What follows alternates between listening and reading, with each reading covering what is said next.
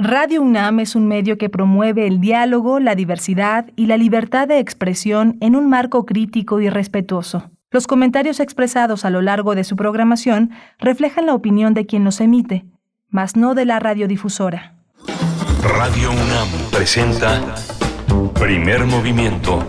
El mundo desde la universidad. Muy buenos días, bienvenidos, bienvenidas. Estamos en primer movimiento en esta emisión de viernes 12 de noviembre de 2021. Ya son las 7 con 5 minutos de la mañana en la hora del centro del país. Desde aquí les saludamos en vivo a través del 96.1 de la frecuencia modulada, en el 860 de AM y en www.radio.unam.mx. En cabina se encuentra Arturo González esta mañana a cargo de los controles técnicos en la consola, Frida Saldívar en la producción ejecutiva y Violeta Berber en la asistencia de producción. Saludos a la Radio Universidad de Chihuahua, allá a cabina hasta Chihuahua, que nos recibe a través del 105.3, el 106.9 y el 105.7. Igualmente doy la bienvenida y el saludo a mi compañero Miguel Ángel Quemain en la conducción. Querido Miguel Ángel, ya es viernes, ¿cómo estás? Buenos días. Ya es viernes, buenos días, Berenice Camacho, buenos días a todos nuestros amigos y compañeros de Radio Escuchas de la Radio Universidad de Chihuahua y de todo, eh, de todo el país donde es posible que primer movimiento eh, tienda sus redes y su presencia a través de las redes sociales unamradio.unam.mx.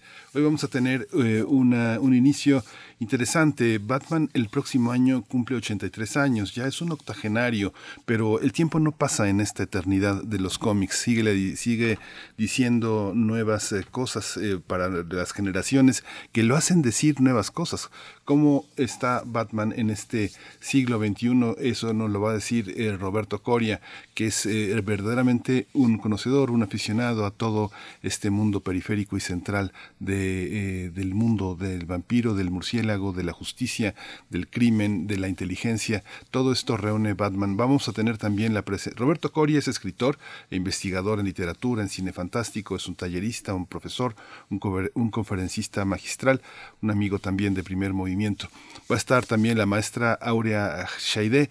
Ella, eh, la maestra Aurea Shaide Esquivel Flores, ella es responsable de la biblioteca de Fopa de la Unidad de Vinculación Artística del Centro Cultural Universitario Tlatelolco, así que se la debe de pasar bastante bien, muy entretenida, Berenice. Ah, bueno, sin duda.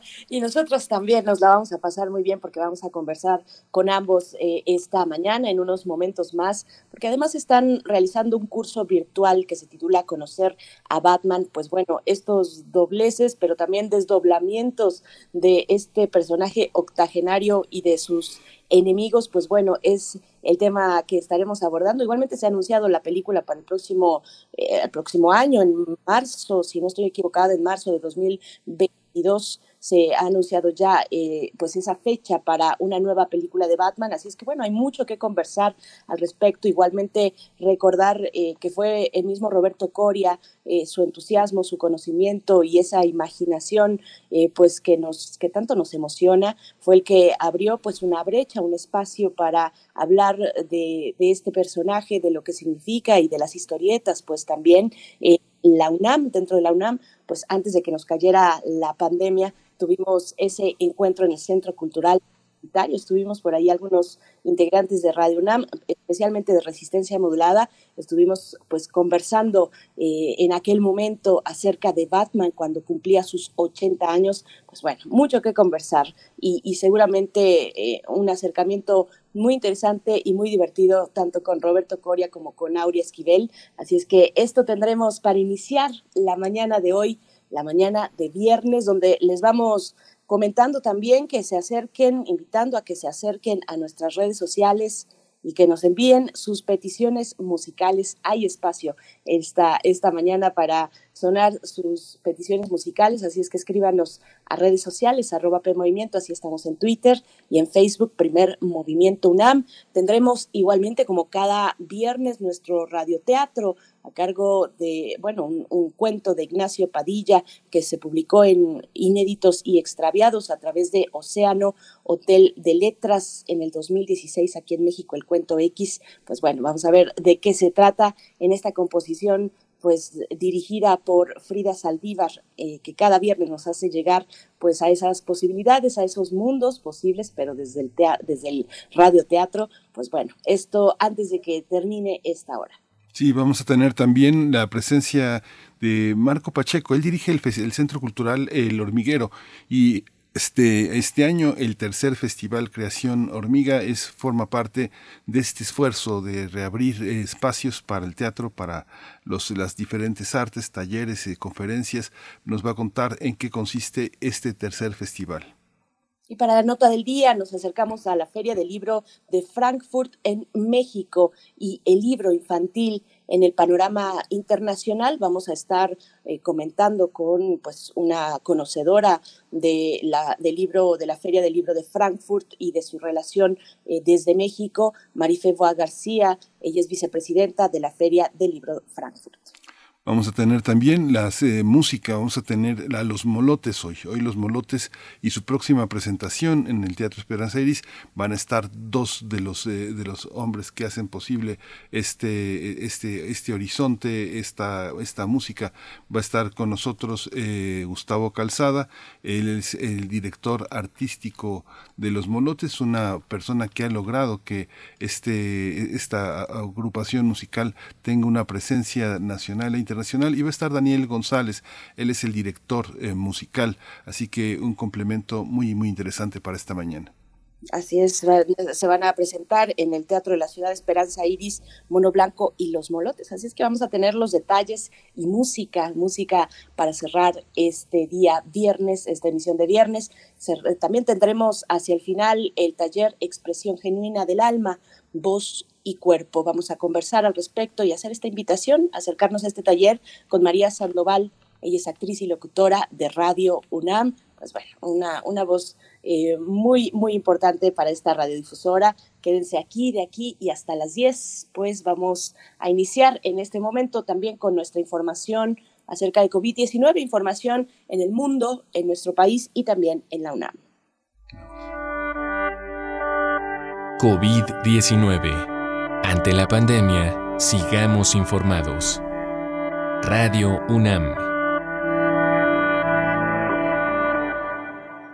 La Secretaría de Salud informó que en las últimas 24 horas se registraron 256 lamentables nuevos decesos, por lo que el número de fallecimientos de la enfermedad de COVID-19 aumentó a 290.630. Y de acuerdo con el informe técnico ofrecido el día de ayer por las autoridades sanitarias, en ese mismo periodo se registraron 3.493 nuevos contagios, por lo que los casos confirmados acumulados aumentaron a 3.383.308, mientras que las dosis de las diferentes vacunas aplicadas contra COVID-19 suman ya en México 129.201.826 los casos activos estimados a nivel nacional por la Secretaría de Salud son 22.301. La Agencia Europea del Medicamento respaldó ayer dos nuevos tratamientos para pacientes con COVID-19 que utilizan anticuerpos monoclonales. Se trata del Ronapreve, eh, desarrollado por las farmacéuticas Regeneron de Estados Unidos y Roche de Suiza, así como Regquirona, desarrollado por la biofarmacéutica surcoreana Celtrion. En información de la UNAM, hoy se conmemora el Día Internacional contra la Obesidad y en México tres cuartas partes de la población adulta, es decir, el 75%, esto es tres de cada cuatro adultos, padece sobrepeso u obesidad, mientras que 35% de los niños y las niñas en edad escolar y 38% de los adolescentes presenta una enfermedad crónica. Así lo afirmó Ana Lilia Rodríguez Ventura, académica de la Facultad de Medicina de la UNAM. Eh, eh, Ana Lilia Rodríguez es especialista en endocrinología pediátrica y ella alertó que un infante, un niño, tiene un riesgo de un 40% eh, de presentar adiposidad si uno de sus padres la padece y se duplica a 80% si ambos progenitores, ambos padres, están afectados por ella. Bien, pues nos vamos con recomendaciones culturales. El ciclo El Estado mexicano y la censura al cine se presenta hasta el domingo 14 de noviembre en las salas Julio Bracho y José Revueltas del Centro Cultural Universitario, con todas las medidas de seguridad establecidas por las autoridades sanitarias. La entrada es gratuita. Las cintas que integran este ciclo son seis. Está La Mancha de Sangre de 1937 que dirigió Adolfo Bess Mogart. Está El Grito también de 1968 de Leobardo López Arreche. Está también La Rosa Blanca dirigida por Roberto Gabaldón en 61. El Impostor de 1956 por el Indio Fernández. Vámonos con Pancho Villa de 36 de Fernando de Fuentes y Espaldas Mojadas 1955 dirigida por Alejandro Galindo. Bien, pues ahí están estas recomendaciones culturales y a lo largo de esta mañana tendremos en nuestras charlas pues igualmente oportunidades para que ustedes se acerquen a diversas actividades, algunas presenciales, algunas todavía en línea. Vamos con música un poco pues calentando esa cancha para hablar después hacia la tercera hora en la mesa del día con los molotes. Vamos a escuchar una canción de su autoría titulada Verde favores que hace Cupido son como los colores pintan destinos, a veces pintan dolores o tristes a veces trazan amores de amor fundido. Dime de qué color te pintarás,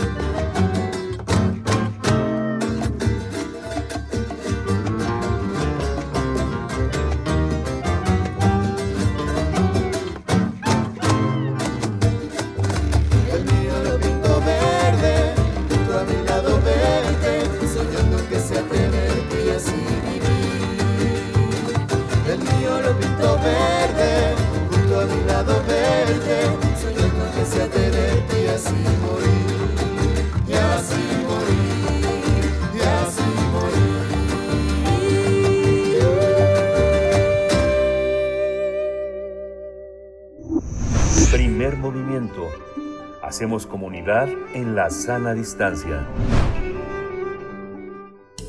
Toma nota y conoce nuestra recomendación literaria. Si Batman es, un, es tu superhéroe favorito, debes saber que en marzo de 2022 cumple 83 años. Esto es gracias a la creación de Bob Kane y Bill Finger, así que todos los fans de El Caballero de la Noche no deben de perderse el taller virtual Conocer a Batman. Sin duda, el hombre murciélago es uno de los personajes más populares de ficción. Incluso algunos estudiosos lo comparan con Sherlock Holmes. y es que Batman ha desafiado no solo a los criminales, sino a la vida propia, ya que es la tercera víctima y único sobreviviente de un doble homicidio nacido del horror y moldeado y modelado por la pérdida y la disciplina. Eh, Batman, el hombre enmascarado que vigila Ciudad Gótica, posee un especial significado en una época donde el crimen se ha convertido en parte de nuestra cotidianidad.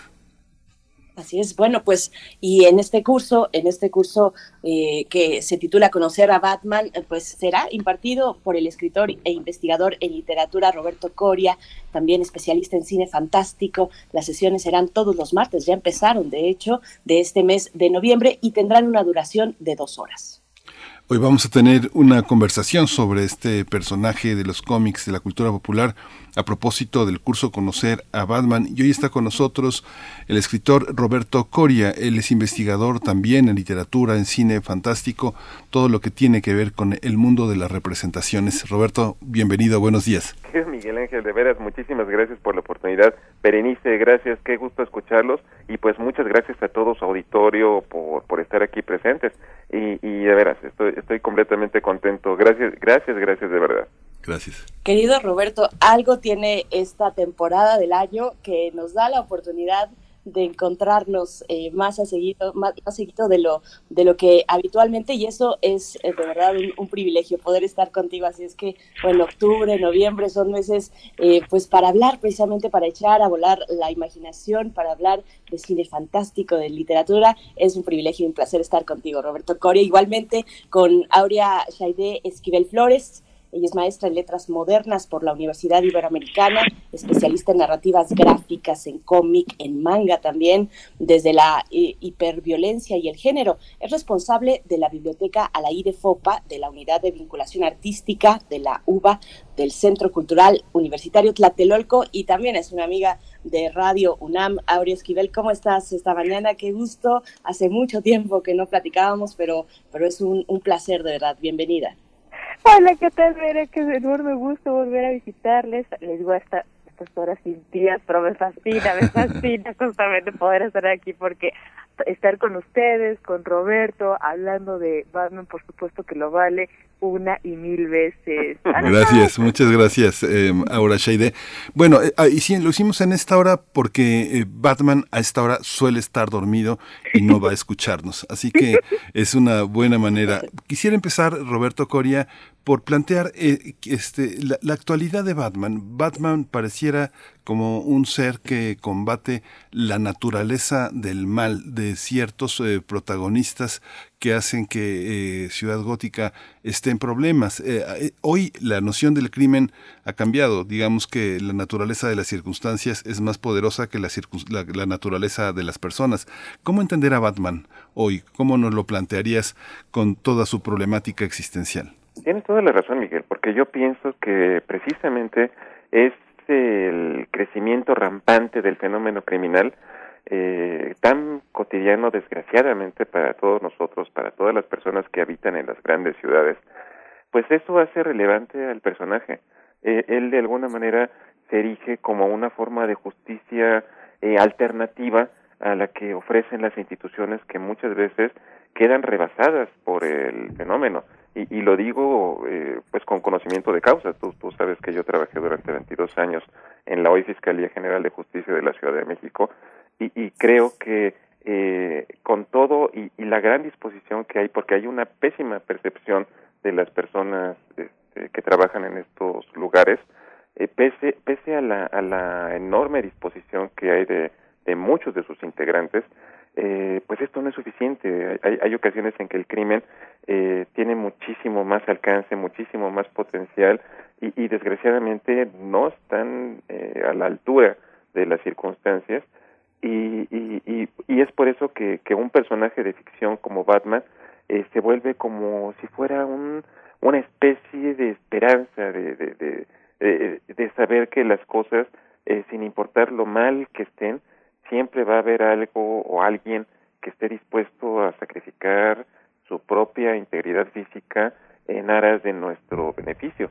Y, y, y yo creo que, que, eso es lo que el principal atractivo que, te, que, tiene un personaje así, además de que pues, es un ser humano de carne y hueso, obviamente goza de la eh, del beneficio económico que le permite hacer todo esto durante las noches, eh, pero es un es, es un individuo con determinación, eh, es, es, es, un personaje, pues yo diría que necesario, o sea, Aurea, eh, eh, esta Berenice lo acaba de decir, es, es, comparado por muchos con Sherlock Holmes, el, el, el, el eh, rey de los detectives. Y, y es por eso yo creo que, que, nos sigue llamando la atención, es completamente humano como nosotros. Eh, puede sangrar, es vulnerable, eh, tiene, pues, obviamente no los problemas, él, él no se preocupa qué va a haber este, eh, en el refrigerador a la hora de abrirlo en las mañanas, eh, pero pero vaya, lo, lo, acerca terriblemente a nosotros y es por eso que lo, que lo queremos tanto. Sí, Aurea Shaide, eh, eh, ¿cómo es un superhéroe como este en los ojos de una niña? ¿Cómo ve una niña, eh, cu cuando una niña como la que fuiste descubre un superhéroe como este y una niña que ve este vestidas de manera entallada y tan poderosas a dos mujeres tan equidistantes, una de una hipersexualidad como Gatúbela y otra de una aparente eh, asexualidad como Batichica. ¿Cómo lo cómo descubres un, un superhéroe como este, este Aurea Sheide? Fíjate que es una cosa bien curiosa porque eh, vivir como niña en una ciudad marcada por la violencia de género, eh, definitivamente es algo muy, muy, complicado. Y la manera en que nosotros buscamos eh, refugios, heroínas, heroínas, o sea, héroes, etcétera, eh, es un poco distinta. Porque además lo que tenemos que hacer en muchísimas ocasiones es que cuando no encontramos eh, personajes que de alguna manera nos representen, lo que hacemos es hacer transidentificaciones, entonces buscamos parecernos a cuerpos, existencias eh, que son totalmente diferentes a lo que normalmente eh, nos, vemos en el espejo y demás.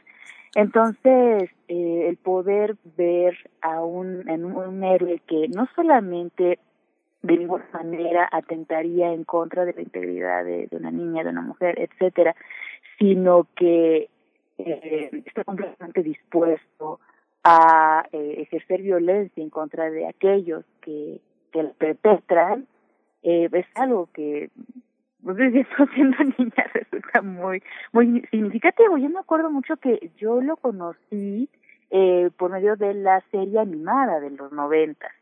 O sea, ese intro legendario eh, se volvía una una música que, bueno, y toda la serie, por supuesto, se volvían eh, parte de la de la casa en la que en la que crecíamos.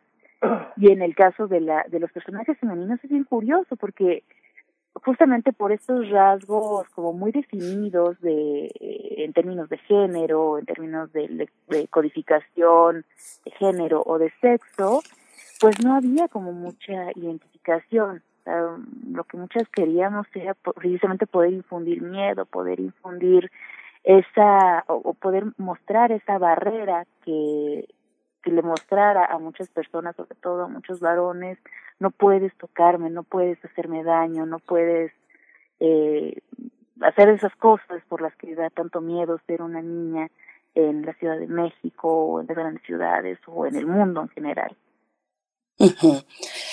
Roberto Coria, en 2019 algo inusual ocurrió en el Centro Cultural Universitario, en Ciudad Universitaria. Y, y, tú eres el artífice de que eso, de que eso haya ocurrido, de que Batman entrara a eh, el espacios académicos universitarios, por supuesto desde la cultura en ese pues recinto recinto fundamental para la difusión cultural en la UNAM eh, cuéntanos, cuéntanos cómo se ve. Parece, parece que ha pasado tanto tiempo, porque ha pasado una pandemia eh, entre ese momento y este. Cuéntanos, cuéntanos un poco de qué significó. Eh, tal vez la audiencia no toda está tan familiarizada con, con aquel momento, pero bueno, fue una experiencia muy interesante donde se vistió de negro precisamente y con este misterio del Caballero de la Noche, el Centro Cultural en aquel 2019, Roberto Coria. Y, créeme lo que es uno de los acontecimientos más felices de mi vida, querida Berenice.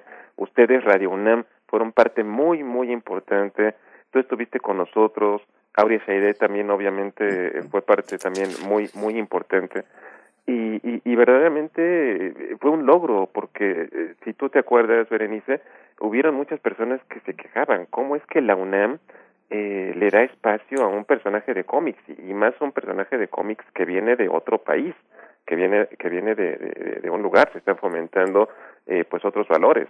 No realmente Batman es universal o sea Batman eh, surgió en Estados Unidos ha tenido eh, pues yo diré sus momentos de mayor eh, triunfo y de mayor apogeo eh, en, en, en el vecino país del norte pero es un personaje que está integrado perfectamente al imaginario colectivo y que pues vaya eh, lo, lo, lo artistas de todo el mundo lo han este, eh, pues eh, presentado, lo han reinventado, lo han trabajado eh, en, en, en un reciente eh, volumen que se llama Batman el Mundo.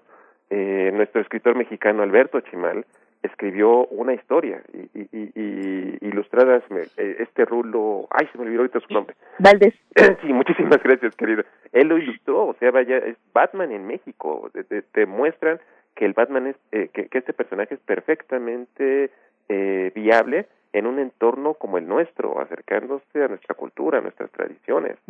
Y, y, y vaya, o sea, yo eh, aquí aquí eh, en Radio NAM, eh, todo el equipo de Resistencia, Mario Conde, la radionovela que que que que, que este, las increíbles aventuras del hombre murciélago, este estuvo estuvo maravilloso, o sea, digo es es un personaje que todos queremos tanto. Y, y, de verdad este pues eh, esa experiencia pues de alguna manera fue la que eh, propició esta nueva eh, experiencia esta aventura eh, que les que les estoy platicando esta mañana que por cierto el, este curso comienza el próximo 16 de noviembre la próxima eh, el próximo martes o sea que están todavía perfectamente a tiempo de unirse los que los que quieran. Y, y, y vaya o sea algo que yo creo que nos une a todos los aquí presentes, pues es el gusto, el amor por este personaje. Tengo precisamente en mis manos un, eh, una edición especial que sacó Proceso eh, de aquel de aquel encuentro. Está por aquí este, en, en, este en esta edición, en este reportaje especial está Mario Conde, bueno está por ahí también Héctor Castañeda, Perro Muchacho, en fin, el todos estos muchacho. cómplices de, de, cómplices de la de la ñoñería y de la imaginación. claro y de, esas posibilidades, querido Roberto Coria, en ese encuentro internacional de narrativa gráfica Felices 80, Batman. Y, y bueno, también has sido tú una cómplice, eh, Aide Esquivel. Cuéntanos, bueno, desde, digamos, tu, tu, tu, expertise que se ubica en una buena parte desde las historietas, desde el papel, ¿qué, ¿qué lugar ocupa Batman en esa trayectoria de las historietas? Lo hemos visto desdoblarse en muchas formas, a través sí de la pantalla, pero también del papel de las historietas, Aide. Sí, justamente hay que pensar que eh, Batman nace en la llamada era dorada, la Golden Age de los de los cómics, es una manera de medir la historia de los cómics, particularmente de los eh, superhéroes en el cómic norteamericano. Y es bien curioso porque además hay que pensar que cuando nace, cuando comienza en, la historia, eh, originalmente sí, sí asesinaba, sí mataba, sí no tenía esta eh, regla de oro por la cual lo conocemos actualmente. Y cuando se piensa, no, bueno, es que es un personaje que va a ser mucho más cercano a los niños, etcétera, es que empiezan a, tener sus, eh, o sea, empiezan a hacer esta, esta regla de oro y demás, y es bien interesante, ¿no? Justamente cómo es que se ha movido en diferentes, en diferentes momentos, sobre todo en términos de que, bueno, ha habido periodos en los cuales eh, justo es más oscuro y después eh, se mueve a otros medios y resulta muchísimo más eh, divertido, incluso chusco, ¿no? Estoy pensando, por ejemplo, en la serie de televisión uh -huh. con Adam West y, demás, ¿no? O sea, el hecho de que podamos jugar con, con él, eh, que pueda ser compañero de, de niños, de infancias, protector de, pero al mismo tiempo ser este este justiciero eh, pues resulta una de las razones por las cuales es que sigue sigue vivo independientemente de de nada y es curioso porque además también su figura ha formado parte de los grandes hitos de la historia de los cómics no solamente desde el nacimiento desde la desde la Golden Age sino también, por ejemplo, eh, para los inicios de la Dark Age, ¿no? De la edad oscura de los cómics de los ochentas, o sea, que ya se anunciaba un poco desde finales de los setentas, pero que, bueno, justamente con la publicación de The Dark Knight Returns, el regreso del Caballero Oscuro, de Frank Miller, eh, no solamente por el por la historia misma que por supuesto revoluciona en muchísimos sentidos la o sea toda la idea relacionada con los superhéroes que pueden envejecer que pueden tener un tipo de epílogo muy diferente del que se había estado manejando, sino también por el mismo formato, ¿no? O sea que ya no solamente tenemos las grapas que existían hasta este momento, sino también empiezan a nacer estos formatos de trade paperback, o sea, de los compilados, de la idea de novela gráfica que se maneja de los ochentas en adelante. Hay una, hay una parte, con todo y que, bueno, el cómic, los cómics son deslumbrantes. Eh, hay un tema, hoy, hoy este, francamente me levanté eh, interesado en preguntarles a dos expertos como ustedes, ¿qué pasa con algunos aspectos que eh, yo nunca me pregunté de, de Batman? Por ejemplo, él es un huérfano, él es un huérfano y eh, ser huérfano es una entidad, una entidad nociológica, una entidad psíquica, Roberto. Hay una parte en la que él es adoptado por un hombre que va a entrar muy rápidamente en decadencia, digamos que está jubilado de todo menos de criar a Batman. Es una parte muy interesante. Pienso en personas que han crecido en la orfandad, el resultado de la violencia, pero con opulencia, no sé, pienso en el caso Colosio, pienso también en el caso de Benito Juárez, a los tres años perdió a su madre con el parto de la de su hermana y el padre murió este de un infarto muy muy rápidamente, fue criado por sus abuelos y luego por su tío que, y son dos casos de éxito. Este, el joven Colosio es un joven en el gobierno, como lo fue su padre, y bueno, Benito Juárez es una gran influencia, eh, yo creo que más eh, grande entre nosotros que la de Batman. ¿Cómo entender la orfandad, Roberto Coria? O sea, definitivamente, tienes, tienes toda la razón, querido, querido Miguel Ángel. Me, recuerda mucho la idea de la orfandad ah, a Dickens. Y, y más recientemente las personas de, de, esta época a Harry Potter por ejemplo. Pero pero es, es completamente cierto. Es es muy distinto ser huérfano eh, eh, sin tener ningún tipo de recursos sin tener el beneficio de ningún tipo de seguridad a, a tener eh, toda la opulencia todo el beneficio económico que tienen eh, pues las figuras que acabas de, de, mencionar este y por supuesto nuestro millonario Bruce Wayne o Bruno Díaz que, que, a mí siempre me ha gustado me ha gustado decirle así porque fue como, así fue como lo conocí. Eh, él tenía pues eh, eh no solamente eh, la garantía de la estabilidad económica sino pues del mínimo apoyo emocional que le brindaba su mayordomo y una psicóloga. Es, es, es, ellos ellos se erigen como figuras paternas. Y, y, y pues e, eso eh, tienes razón es una historia pues de triunfo en ese sentido. O sea sería sería interesante eh, ver qué es lo que hubiera sido de, de Batman si no hubiera tenido pues todos los recursos económicos que le legaron sus sus padres y, y, y es una historia eh, eh, tan cotidianamente horrible eh, eh, niños que pierden a sus familiares debido a la ola de violencia eh, creciente que, que, que, que, ocurre en las grandes ciudades y, y en un país como, como el nuestro, o sea, lo que ocurre en, en estados al, al norte del país, bueno, en todo el país realmente. Pero, pero me recuerda mucho a esta película que se llama Vuelven, de, de Isa López, una, una película mexicana del uh -huh.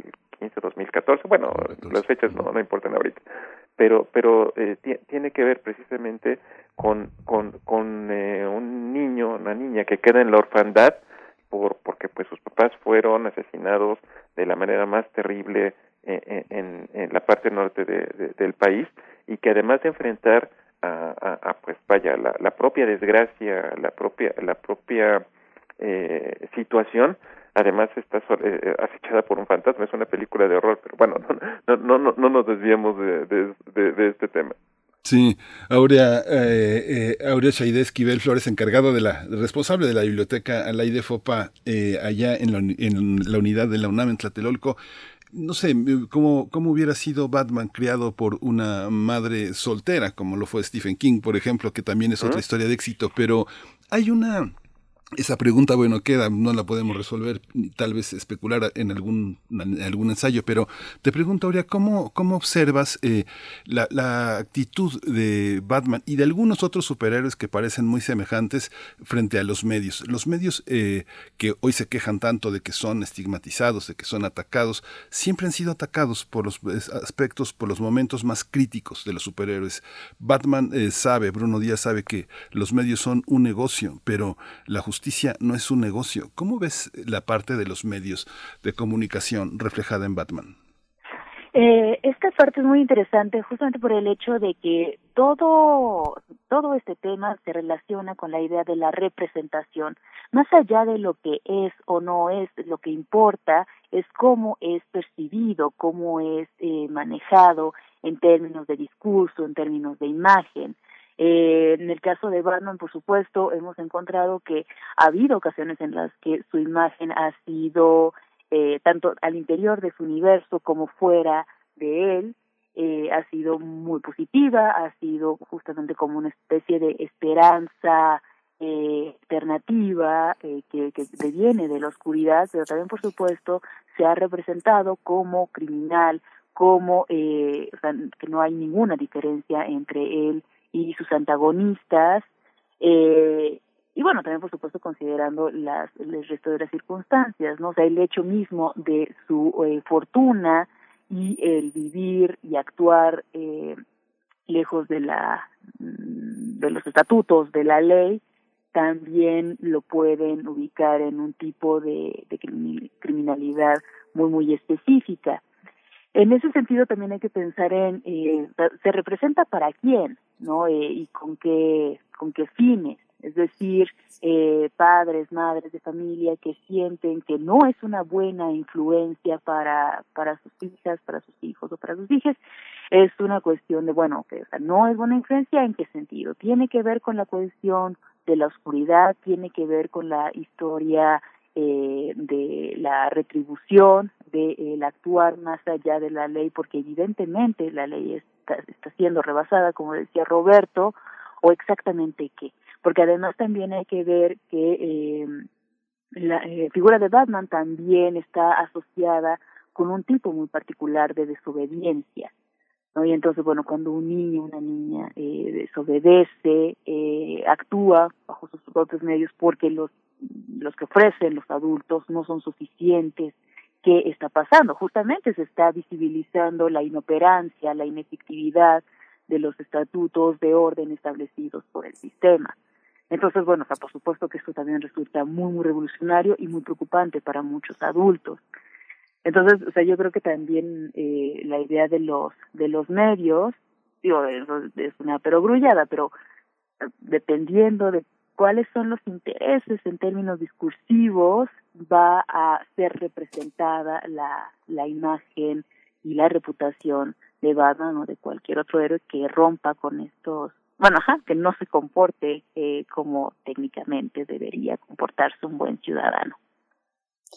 Pues bueno, pues queremos saber también los detalles de este podríamos pasarnos aquí un buen rato, muy disfrutable, por supuesto. Yo tengo muchas cuestiones acá. Tengo, tengo una buena una colección, mi pequeña colección de, de cómics aquí para, para invocar un poco a la oscuridad. Está The Dark Knight Returns también, por supuesto, que ya comentabas ahí de Esquivel y se me queda en la punta de la lengua preguntarles por qué se da ese giro a la oscuridad de los ochentas con, con Frank Miller, que nos da este estupendo ejemplar. Frank Miller que estuvo que nos visitó en México en la FIL Guadalajara de 2019 cuando el mundo era otro, pero bueno, se nos viene el tiempo encima y queremos hacer, hacer eh, queremos saber acerca de este curso, de este taller, conocer a Batman que inicia el próximo 16 de noviembre, Roberto Coria. Pues, pues muchas gracias, querida. Pues pues fíjate que desde el inicio de la pandemia yo he tenido actividad en un lugar que se llama Fábrica de Historias que dirige eh, el escritor sonorense Carlos, eh, Carlos René Padilla y su esposa Yuyu Fernández.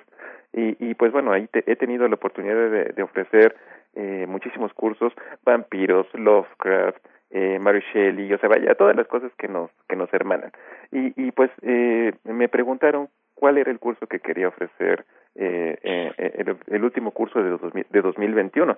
Entonces, pues bueno, pues inmediatamente dije, no, pues vayamos a lo básico. Batman es parte de mi primera educación sentimental y es por eso que surgió esta, esta idea, como, como una forma, pues, de, de, de brindarle a las personas que no lo conocen, pues, eh, información para poderlo comprender de una manera integral.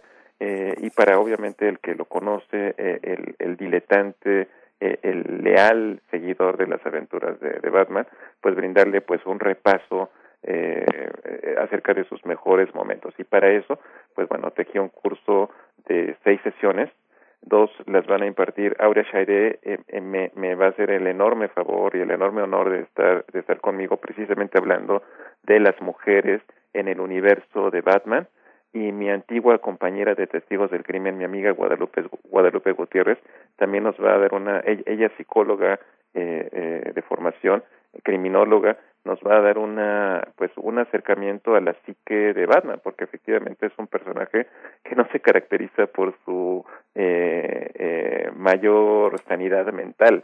Entonces, pues va a ser va a ser una experiencia interesante. Lo vamos a visitar desde el cómic hasta pues eh, su representación eh, pues multimedia, porque Batman se, se distingue por eso, ha sido visitado por prácticamente todas las manifestaciones culturales actualmente, eh, los videojuegos, este, el internet, o sea, es, un personaje presente en, en todos lados y es por eso que surge pues este curso. En, en redes sociales, en Twitter, pues obviamente vamos a, a compartir el, el, temario, pero, pero si lo quieren conocer pueden visitar eh, www.fabricadehistorias.com.mx y bueno, ahí está, ahí está el temario, ahí están todos los datos para los que quieran acompañarnos y pues la verdad es que es pasárnosla bien, querida. Este, a, ahorita tú acabas de decir muy bien, no, no, no, nos podríamos pasar horas y horas y horas hablando de Batman y, y nos eh, que faltaría tiempo para hacerlo. Eh, eh, eh, por eso, como decía Aurea, es, es una estupenda manera de empezar la mañana. Es una estupenda manera de, empezar la mañana y también una buen, digamos, un buen ejemplo de antesala para pues ir preparándonos para la siguiente película que ya se ha anunciado de Batman. Pero Aide Esquivel, bueno, ah, platícanos un poco de eso, de la expectativa, de las reacciones que ha despertado este anuncio de una nueva película y también cómo te sumas, cómo te sumas desde tus palabras. Cuéntanos a este curso Conocer a Batman, que repito, inicia el próximo 16 de noviembre. Pues precisamente es, es, es, es un, un buen punto de partida. De hecho, eh, hay una gran discusión. Bueno, muchas personas están eh, profundamente enojadas porque sea Robert Pattinson, eh, el vampiro brillante de Crepúsculo, eh, el, el, seleccionado para interpretar a, a, este personaje. O sea, muchos se sienten eh, verdaderamente enojados. Yo, yo al principio me sentí sorprendido, me sentí eh, pues incómodo con, con la noticia cuando se dio en 2019 pero pero yo yo pienso este eh, eh, el juzgar a una persona por los errores que cometió en su juventud eh, es como es como querernos reprochar por las tonterías que hicimos en, en la universidad y que únicamente se nos eh, conociera por por eso. Eh, eh, eh, Robert Pattinson ha sido dirigido por David Cronenberg por Robert Eggers. O sea es, es es un actor que tiene un gran gran potencial. No sé si vieron El Faro con con William Dafoe que fue de mis últimas películas que vi en el cine antes de entrar a la pandemia. Entonces yo tengo la esperanza y cruzo mis dedos porque sea un buen resultado. Hay que ser honestos. Ninguna película de Batman, ninguna, ha, presentado al personaje en su faceta original, la de un detective. O sea, Batman surge en un, eh, en un cómic que se llama Detective Comics. Y, y, y parece que por aquí va a ir la, la, la, la situación y pues yo tengo los mejores los mejores eh, esperanzas eh, la esperanza es muy importante Claro. Ya por, por, por último, ah, sí, por, sí, no, no, por último quería hacerles una pregunta. Es que sí amanecí hoy con idea de, eh, porque de niño sabía, eh, Batman no, no, me invitaba, Roberto, a la relectura, fíjate. Uh -huh. Siempre quería más, no, no, no, este, tenía mis cómics, pero pues no, pre prefería releer otras cosas. Uh -huh. Pero Batman siempre te esperaba que aparecieran más y más cosas, nuevos problemas, pero eh, hay una cosa, eh, en nuestros luchadores la máscara lo que construye es una identidad, pero detrás de la máscara hay un vacío, hay un hueco, hay un nadie que viene del fondo de, este, de una sociedad muy injusta donde ser nadie es prácticamente el signo de identidad de muchos, no anónimo, sino nadie, no anónimo, a eso me refiero pienso, ¿qué pasaría, por ejemplo, si descubriéramos, si tuviéramos un superhéroe eh, eh, aquí en la, en, la, en la CDMX y que una vez que descubriéramos su identidad, descubriéramos que también es rico como, este, como Bruno Díaz, que fuera el señor Slim o el señor Salinas Pliego? ¿Qué pasa? ¿Qué pasa con esas identidades de un hombre poderoso, rico, que hace el bien? ¿Eso puede pasar en Latinoamérica? Yo creo que sí sea, sí, sí puede darse el caso. Hay muchas personas que amasan una tremenda fortuna y que pues que tratan de compensarlo socialmente, que tratan de retribuirlo eh, eh, o, haciendo grandes acciones, auspiciando hospitales, eh, orfanatos, eh, eh, centros de salud, etcétera, etcétera. Sí, sí puede, sí, yo creo que sí puede existir, no tanto como debería, pero, pero no es una cuestión, este, eh, usual. Eh, y, y, obviamente yo yo siempre me he preguntado eh, Miguel Ángel qué necesidad tiene este cuate teniendo toda la, la fortuna que tiene de salir a romperse la crisma todas las noches arriesgando su vida eh, eh contra el mundo contra el mundo criminal eh, debe, yo, yo siempre pensé que debería mejor de donar parte de su fortuna de su inmensa fortuna a, a, a instituciones a fundaciones eh, a caridad, no sé, es una manera diferente de, eh, pues, eh, apoyar a las personas en un momento verdaderamente terrible como el que se está viviendo. Aurea, una última pregunta, ya este, ya, ya no dejo de dar lata, pero eh, en este mundo de todas, todos, todes, este, ¿cuál es la sexualidad que te gusta para, para Batman? ¿Qué, ¿Qué, desde lo femenino, cómo lo imaginas? ¿Un hombre bisexual, un hombre homosexual o un hombre que terminará felizmente casado con el control remoto sobre su mano? No, en realidad la, la idea de la orientación, eh, por lo menos en el caso de Batman también ha sido siempre un tema, sobre todo pensando que cuando eh, andaban sus andadas con, con Robin y de repente incluso compartían la cama y había muchísima gente que se espantaba muchísimo y por eso crearon el, el personaje de, eh, de, de, de Batwoman y demás. O sea, ciertamente es un tema para muchísimos. Eh, a mí particularmente me es intramuscular cuál sea su orientación, pero lo que sí es importante, por ejemplo, cómo es que su familia se ha ido eh, creciendo. O sea, precisamente para una persona que eh, cuya historia está marcada por la orfandad, eh, sin querer se ha dedicado a tener la familia más grande en términos de, de figuras eh, superheroicas eh, que se ha ido extendiendo. Y hace poco justamente salía que Tim Drake salió como persona bisexual, ¿no? Y entonces eso también enojó muchísimo a, pues, a los compas más, más ratescos de por ahí. Pero lo cierto es que, o sea, la, las orientaciones sexuales eh, o sea, sí de, de alguna manera determinan nuestro devenir en la historia, pero al mismo tiempo determinan la manera en que se representan eh, que una, una persona con diferente codificación, orientación sexogenérica,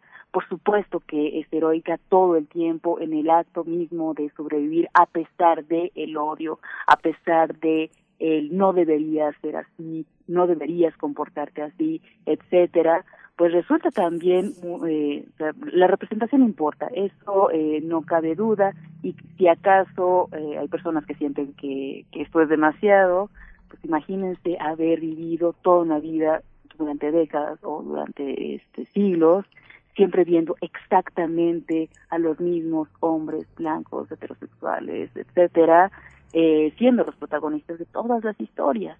Entonces, el hecho de que encontremos nuevas maneras de representarlo, de encontrar a un Batman cada vez más abierto con sus emociones, que ejerce también la ternura, etcétera, y su familia que también está evolucionando todo el tiempo, pues es una cosa pues maravillosa. claro. Pues ha sido una charla estupenda, maravillosa para este viernes. Reiteramos la invitación, conocer a Batman, inicia el próximo 16 de noviembre y no tenemos más que agradecerles como siempre y, pedirles que esto continúe eh, hasta, hasta que continúe para siempre este tipo de conversaciones. Roberto Coria, muchísimas gracias por tu presencia. Pues gracias a ustedes por una conversación maravillosa. Me encanta iniciar el día de esta manera y les mando un abrazo muy, muy grande a todos, por favor.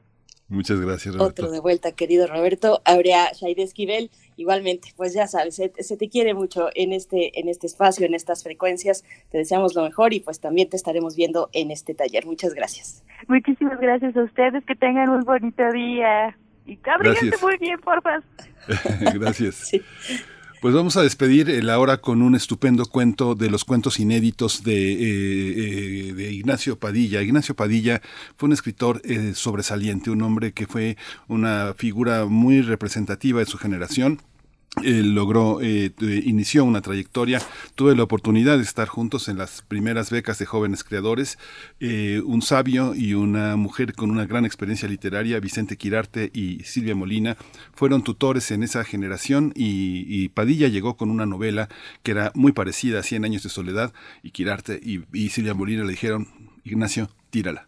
Y la tiró. y de esa de esas cenizas surgieron una literatura extraordinaria, un hombre fascinante. Después encontró grandes amigos, Jorge Volpi, eh, eh Eloy Ross, eh, Pedro Ángel Palau, eh, una, una generación importante de, escritores sobresalientes y que dejaron una marca. Este cuento es fascinante, una, una mujer de cosméticos. Y con esto despedimos Laura Berenice. Por supuesto, gracias a la Radio Universidad de Chihuahua. El próximo lunes nos volvemos a encontrar. Vamos al Radio Teatro y volvemos a primer movimiento. Vamos. Cuando cuentes cuentos, recuerda los de primer movimiento. Cuento 10 de los cuentos inéditos y extraviados de Ignacio Padilla, editado en 2016 por Océano de México, en la colección Hotel de las Letras. Esta vendedora de cosméticos se ha cansado de que los psiquiatras le digan que su situación nada tiene de extraordinario. Está harta de que unos y otros, luego de escucharla unos minutos, reiteren que cualquiera tiene un déjà vu de vez en cuando. Alguno ha llegado tan lejos como para reconocer que en su caso la incidencia es poco habitual, aunque eso, en modo alguno, debiera preocuparle. Así y todo, la vendedora de cosméticos está convencida de que su condición es grave. Poco le importa si otros, numerosos o escasos, padecen su mal. A ella solo le preocupa el hecho preclaro de que su existencia entera es cuestionada por la incesante concatenación de reincidencias con que su memoria insiste en agobiarla. Como es esperarse, la negligencia o la ineptitud de los psiquiatras la han llevado a convertirse ella misma en una experta en el mal que padece. En las últimas semanas ha conocido, estudiado y cuestionado mil suertes interpretaciones, desde las más verosímiles hasta las que rayan en el más estrafalario esoterismo y la explosión de lo oculto, teorías vinculadas con la reencarnación, versiones que explican el déjà vu como una suspensión infinitesimal de la conciencia. La idea de que soñamos efectivamente lo que va a ocurrirnos o aquella otra que asegura que creemos haber vivido una escena dada cuyos elementos habíamos percibido anteriormente de forma dispersa. Todas estas razones y muchas más han pasado por ella sin jamás convencerla. Una amiga del gremio le ha dicho con aires didascálicos que en una profesión como la de ellas es inevitable que ciertas mentes sensibles sientan que los actos y las cosas se repiten sin tregua. Después de todo, un vendedor que pasa tantas horas al día tocando puertas idénticas, repitiendo las mismas sonrisas y los mismos discursos, recibiendo siempre parecidas negativas y padeciendo constantemente parecidas frustraciones, no tendrá al cabo más remedio que vivir literalmente en un perpetuo déjà vu.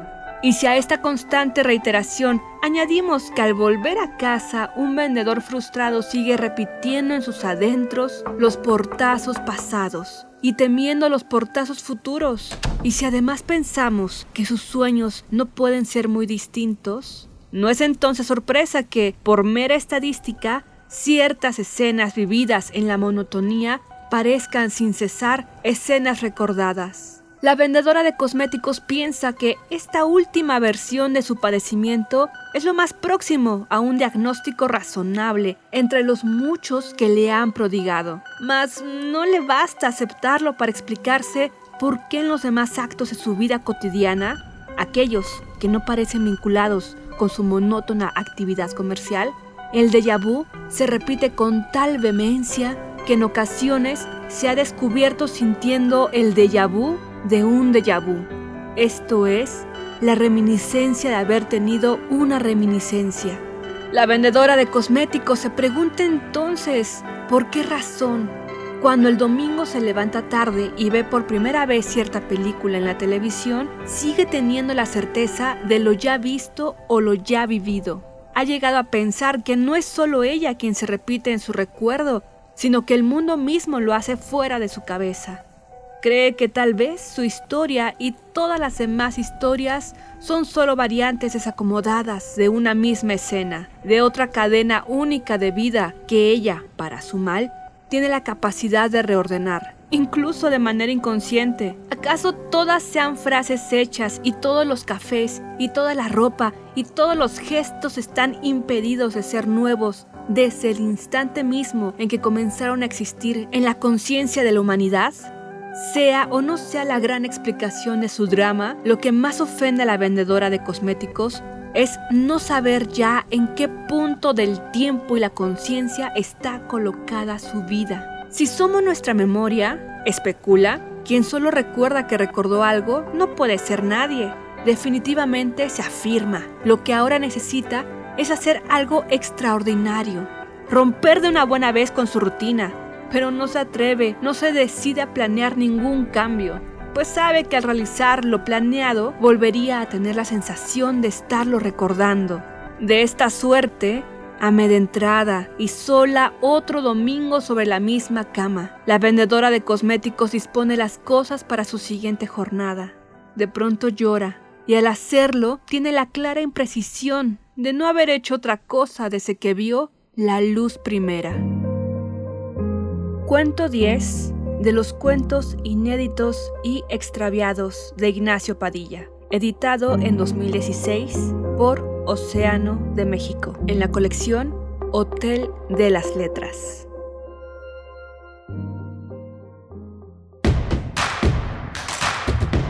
Síguenos en redes sociales. Encuéntranos en Facebook como Primer Movimiento y en Twitter como arroba PMovimiento. Hagamos comunidad.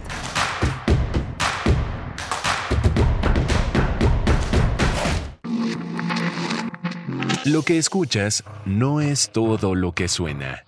El sonido es cultura. Empujamos el límite del sonido. Creamos comunidad. Ampliamos nuestras voces. Recuperamos espacios. Primer Festival Sound Plus. Improvisación musical, instalaciones y performance. Del 11 al 14 de noviembre en la recién restaurada estructura del Museo Anahuacalli, Museo 150, San Pablo Tepetlapa, Coyoacán. Más información en Instagram, arroba SoundPlusMX. Festival Sound Plus. Habla Alejandro Moreno, presidente nacional del PRI. En el PRI impulsamos a los jóvenes para que puedan emprender y abrir su negocio. Trabajamos para que ningún comercio tenga que cerrar sus puertas. En el PRI sabemos de los grandes esfuerzos de las mujeres para sacar a la familia adelante. México saldrá adelante sin que nadie se quede atrás. Somos centrones. En el PRI, la familia antes que todo. PRI. Esta es tu sangre cuando te inyectas. Esta es tu sangre cuando inhalas. Esta es tu sangre cuando te accidentas bajo los efectos de las drogas. Y esta, tu sangre cuando le haces al dealer. No importa qué droga química te metas, de todas formas te dañas. Si necesitas ayuda, llama a la línea de la vida 800-911-2000. Para vivir feliz, no necesitas meterte nada. Hola, Juan. Hola, Oscar. ¿Ya te has dado cuenta que llevamos mucho tiempo juntándonos en esta transmisión? Y ahora nos juntamos para hacer este promocional de nuestro propio programa. Sí, hombre, por, en esta ocasión no es así un encuentro casual. Las Esquinas del Azar, todos los martes a las 10 a.m. y retransmisión los sábados a las 4 p.m. por el 96.1 de FM. Radio UNAM, Experiencia Sonora.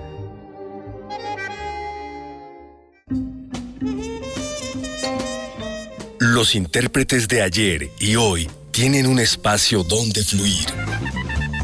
Panorama del Jazz con Roberto Aimes lunes a viernes a las 19 horas. Sé parte del ritmo y su significado. Radio UNAM, experiencia sonora.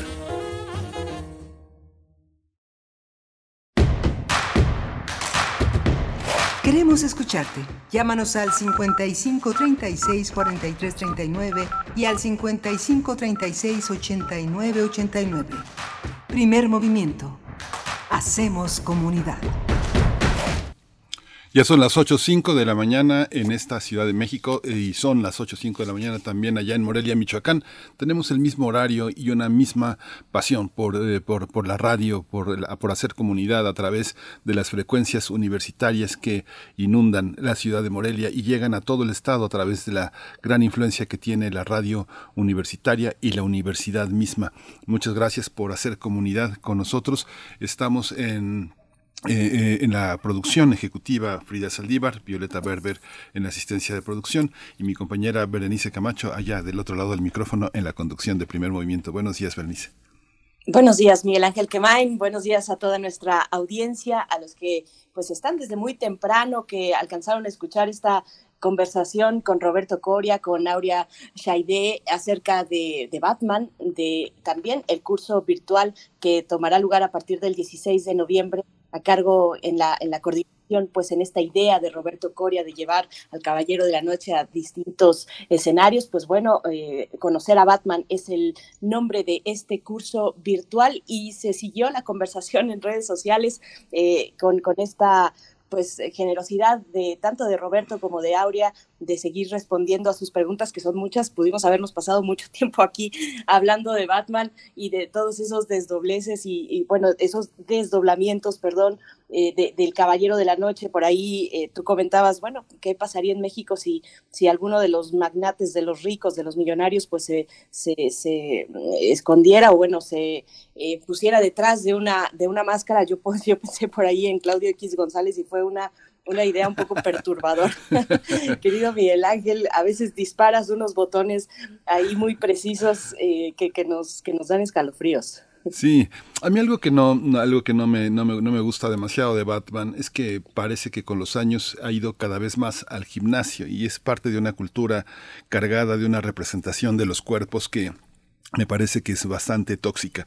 Esos modelos grecolatinos que ya fueron superados auténticamente por, por ese mundo de la musculación, del gimnasio, de las horas dedicadas a parecer algo que, que se trata de huir eh, obstinadamente y que la cirugía ha ayudado mucho en el caso también de este de los cuerpos eh, femeninos resulta eh, en una imagen una identificación muy dolorosa para quienes por su situación étnica de, zona son personas robustas o personas bajitas o personas que no van al gimnasio y que no y que renuncian a ese tipo de, de vigor ¿no? entonces me parece fuerte esta parte de vigoréxica de, de, algunos superhéroes y de Batman siempre lamenté un poco que se pusiera este tan musculoso no, no, no, no me gusta francamente y bueno, eh, recordemos que Batman ha pasado por un ya estamos re retomando la conversación, pero sí. nada más un breve comentario muy al margen eh, de, de, esto, de lo que comentas, precisamente eh, ese Batman colorido de la serie de, te de, televisión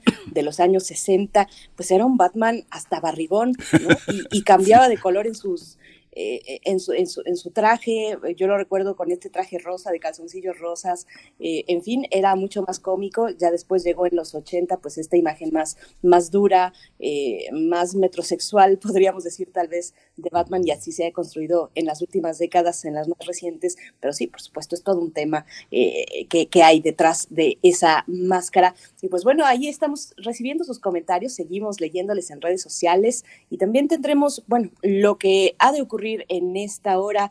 Eh, a partir de este momento estaremos conversando, eh, eh, estaremos en un momento más con Marco Pacheco, director del Centro Cultural El Hormiguero, para hablar del tercer festival Creación Hormiga, que bueno, nos trae de verdad una cartelera muy interesante con un trabajo pues igualmente valioso desde lo comunitario. Así es que los detalles con Marco Pacheco, Miguel Ángel. Sí, y vamos a tener también una eh, la Feria del Libro de Frankfurt en México y el libro infantil en el panorama internacional. Marifé Bosch García, ella es vicepresidenta de la Feria del Libro de Frankfurt y han tenido eh, una iniciativa muy fuerte de convertir América Latina y particularmente México en un escenario más del territorio del libro. Así que bueno, va a ser muy interesante escuchar esta es ya ya, la feria se realizó eh, presencial. Ha sido muy interesante pues este regreso a las actividades literarias y de, y de la industria editorial.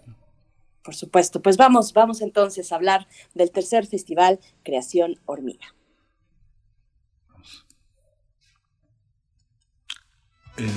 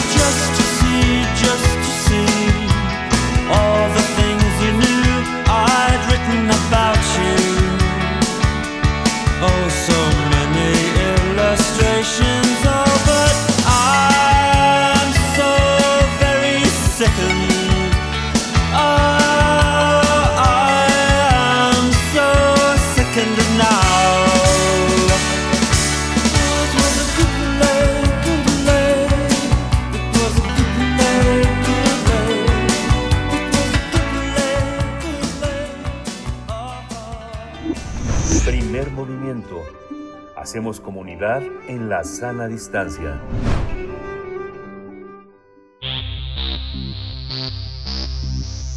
De festivales, ferias y más. Recomendaciones culturales. Del, del, 21 de noviembre, eh, eh, del 12 al 21 de noviembre, o a partir de hoy, se realizará el tercer Festival de Creación Hormiga que organizó el Centro Cultural El Hormiguero y que tiene el propósito de celebrar las artes y reforzar los vínculos con la comunidad, así como desarrollar procesos comunitarios con la participación de distintos sectores, poniendo el énfasis en la población más vulnerable. Para esta edición, el Festival de Creación Hormiga reunirá a más de 21 compañías independientes y 120 artistas que ofrecerán espectáculos escénicos de teatro, danza, performance y música, talleres comunitarios, un, conversatorio, una instalación de escultura elaborado con material reciclado, así como un bazar hormiga. El festival va a tener dos sedes. Uno es el Centro Cultural El Hormiguero, que está en Gabriel Mancera 1539, y el otro en el Parque Pascual Ortiz Rubio, ambos ubicados en la colonia del Valle Sur pues vamos a charlar esta mañana acerca del festival organizado por el Centro Cultural Hormiguero y nos acompaña ya a través de la línea con este propósito Marco Pacheco, director del Centro Cultural El Hormiguero. Marco Pacheco, bienvenido a Primer Movimiento, buenos días y enhorabuena, pues hoy arrancan con este festival. ¿Cómo estás?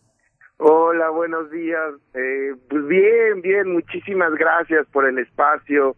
Estamos nerviosos, estamos emocionados, estamos eh, con muchísimas emociones mezcladas porque es un festival bastante, bastante grande y, y muy contentos. Antes que todo estamos muy contentos de poder realizar este este tercer festival para, para toda la, la población de la Ciudad de México. Cuando arrancaron su primer festival y, y, uno se atreve a ponerle, primero uno sabe que va a haber más, más festivales y les agarró la pandemia en medio. Así que, eh, ¿cómo eh, hacer crecer un espacio que nunca se quedó solo, que siempre está habitado por la gente que hace de un centro cultural pues su segunda casa, a veces su primera casa. Cuéntanos, Marco, cómo, cómo fue creciendo, cómo ha crecido esta comunidad y cómo las artes escénicas son el centro de todo esto y la música, por supuesto. Pues fíjate que es bien interesante. Eh, como bien dice, se vuelve nuestra casa, se vuelve nuestra segunda casa, porque algo que es bien rico es que los que estamos ahí laborando y las personas que van a hacer y ver las actividades, eh, también lo encuentran eh, como una casa, se vuelve un lugar para un lugar de seguridad donde creamos, donde pensamos, donde reflexionamos sobre nuestra actualidad. Eh, y algo que nos que, que, que, que hace el festival y que hace mucho el hormiguero es que la comunidad pueda acercarse no solamente a ver, sino a hacer las artes. En esta tercera edición, este se vincula con comunidades de niñas invidentes y con una comunidad migrante que a raíz justamente de la pandemia, a través de la virtualidad, eh, mamás migrantes indocumentadas de Estados Unidos eh, se acercaron a nosotros y pues empezamos a trabajar y se van a ver todos estos resultados. Ha sido un crecimiento, eh, pues sí, complicado por la pandemia, pero muy amoroso. Yo creo que la pandemia, en vez de tirarnos al piso, nos hizo decir, pues hay que seguir adelante, nos hizo reforzar el por qué hacemos lo que hacemos y el por qué tener esta tercera edición. Marco, ¿qué, ¿qué, ideas, un poco siguiendo ese mismo hilo, qué, qué ideas están al centro de este festival? ¿Cuál fue ese primer impulso, ese primer ánimo que, que le dio vida al festival y cómo se ha ido pues eh, desarrollando, cómo ha ido nutriéndose eh, ese ánimo, esas, esas ideas iniciales que dispararon pues precisamente la posibilidad de tener un festival de estas características? Compartir, compartir. La primera idea es compartir, compartir el trabajo y acercarlo a más personas. Que todas las personas que puedan acceder, que quieran eh, acceder lo puedan hacer, porque además todas las actividades son gratuitas. Este, que quieran acercarse a ver o a hacer, lo puedan hacer sin ningún prejuicio, sin ninguna discriminación, este, de una manera libre, de una manera segura, porque además se crean espacios de seguridad para las mujeres, para las personas de la comunidad LGTBI. Queremos y somos un espacio y un festival totalmente seguro para toda la diversidad de, de, de, de, de humanos que somos. Y se trata de recibirnos, se trata de crear juntos, y ahí es donde nosotros estamos trabajando. Cuéntanos, Marco, también eh, cuáles son, cuál es la cartelera, qué es lo que vamos a ver. Es un es un festival largo, o, sea, digamos que eh, a ver, ya en los últimos tiempos, con la falta de dinero, falta de presupuestos, de espacios, los festivales duran tres días, cuatro días, pero este va largo. Cuéntanos cómo está la programación. Sí, es un festival justamente de diez días. Pues tenemos de todo, tenemos de todo, tenemos desde teatro, eh, teatro cabaret, tenemos danza, tenemos música, tenemos teatro comunitario, tenemos marionetas, este, tenemos muchísimas actividades, está Chisme, Amor y Prejuicio en la Pantitlán, una obra divertidísima para toda la familia que se presenta mañana y pasado mañana, sábado y domingo a las 12 del día, que es una reivindicación hacia todos los que crecimos en las periferias de la Ciudad de México, este cerramos con la Pretty Woman, un show de cabaret divertidísimo también ahí en el Centro Cultural El Hormiguero.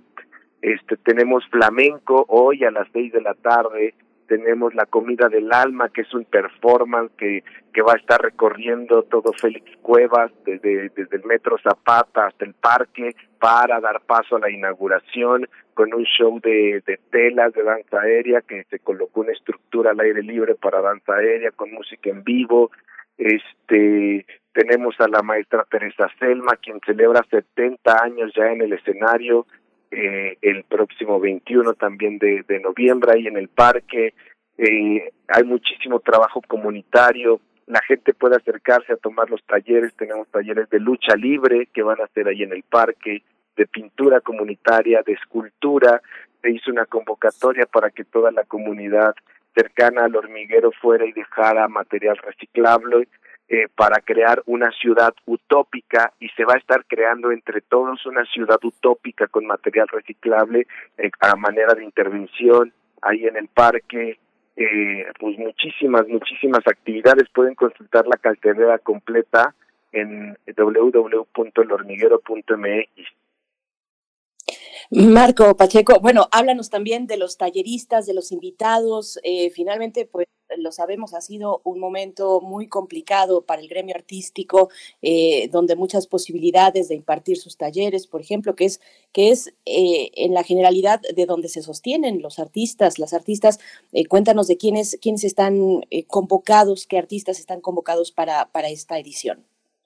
Sí, tenemos a Aldo Axel García que está dando el taller de lucha libre, tenemos a Karen Morán, artista plástica que estará en el taller de de, de escultura comunitaria, tenemos a Saúl Ángel Zapata en pintura, la maestra Teresa Selma del Círculo Teatral, este a César Enríquez, el cabaretero tan tan renombrado, eh, estará Teatro al Cubo, está Teatro Ciego, que trabaja con las comunidades invidentes, está Realidades Asimétricas, que es con, que es con quien trabajó eh, la comunidad migrante en Estados Unidos, tenemos a Paquidermo Danza, tenemos a Dúo Flamenco, que es una compañía de, de, danza flamenca, este tenemos a Andrea Franco, tendremos a Adriana Marroquín, una cantante espléndida, este tenemos a quien más, ah, la Clica Nostra también, una compañía de danza bastante interesante, tenemos a Memoria Muscular que hará una intervención dancística por todo el parque,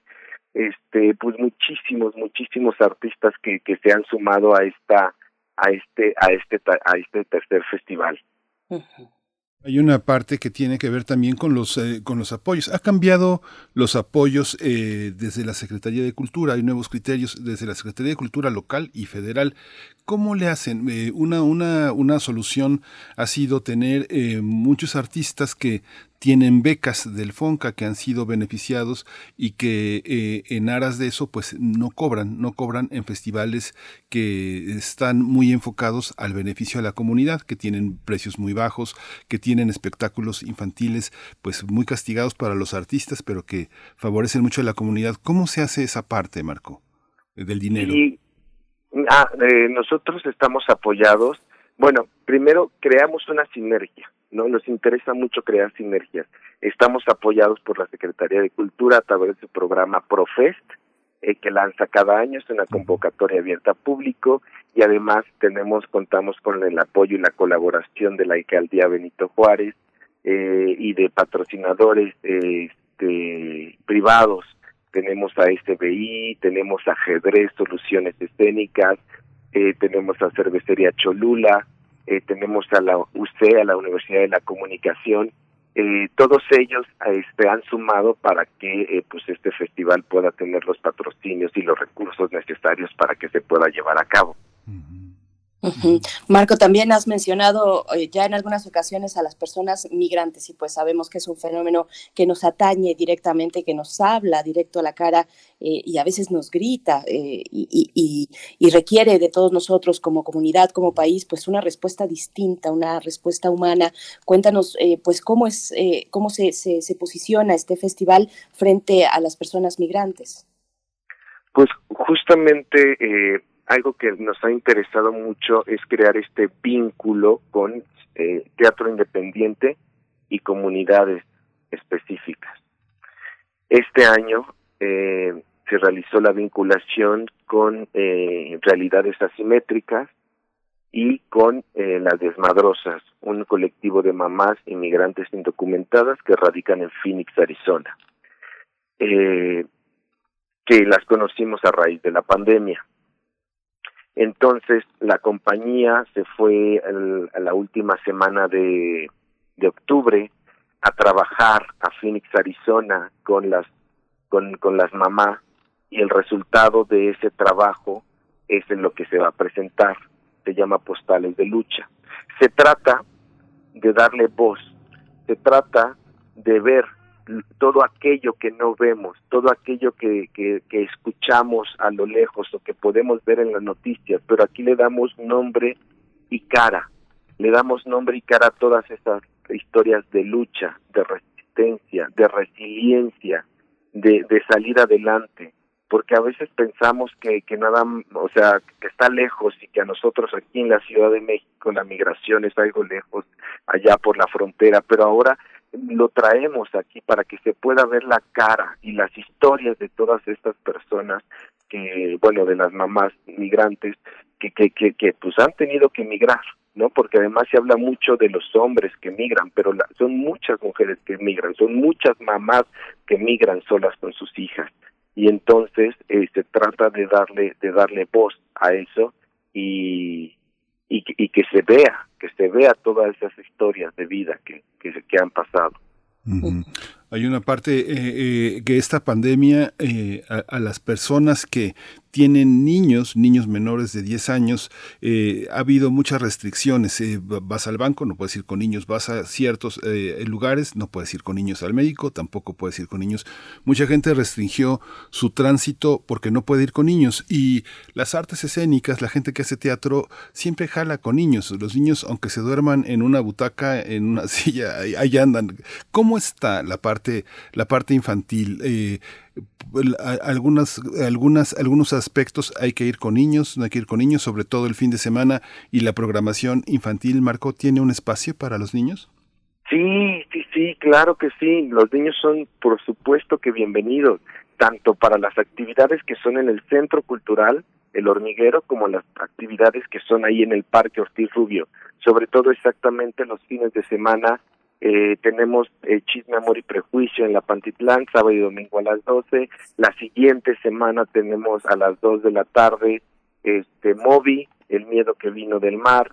Eh, también este domingo tenemos los viajes del abuelo a las 6 de la tarde, ahí en el parque. y todos los talleres eh, son como pensados para que los niños después de la escuela puedan participar en los talleres de pintura, de escultura, este, claro que sí son bienvenidos porque además te van a tomar todas las medidas sanitarias necesarias este, para, para que sea un, un festival y un espacio seguro para todas y para todos, y todos bienvenidos. Marco Pacheco, también la periferia se encuentra igualmente dentro de tu, de tu mirador, la periferia que, que, se reivindica a sí misma y es una idea muy interesante, la periferia se habita también y que tiene pues una explosión creativa original, única, que no vamos a encontrar en repetición en, foros tal vez más céntricos, pero, pero finalmente este festival trae también a la periferia eh, para, para tener esa oportunidad de acercarnos a lo que se está creando. Cuéntanos un poco de esa parte.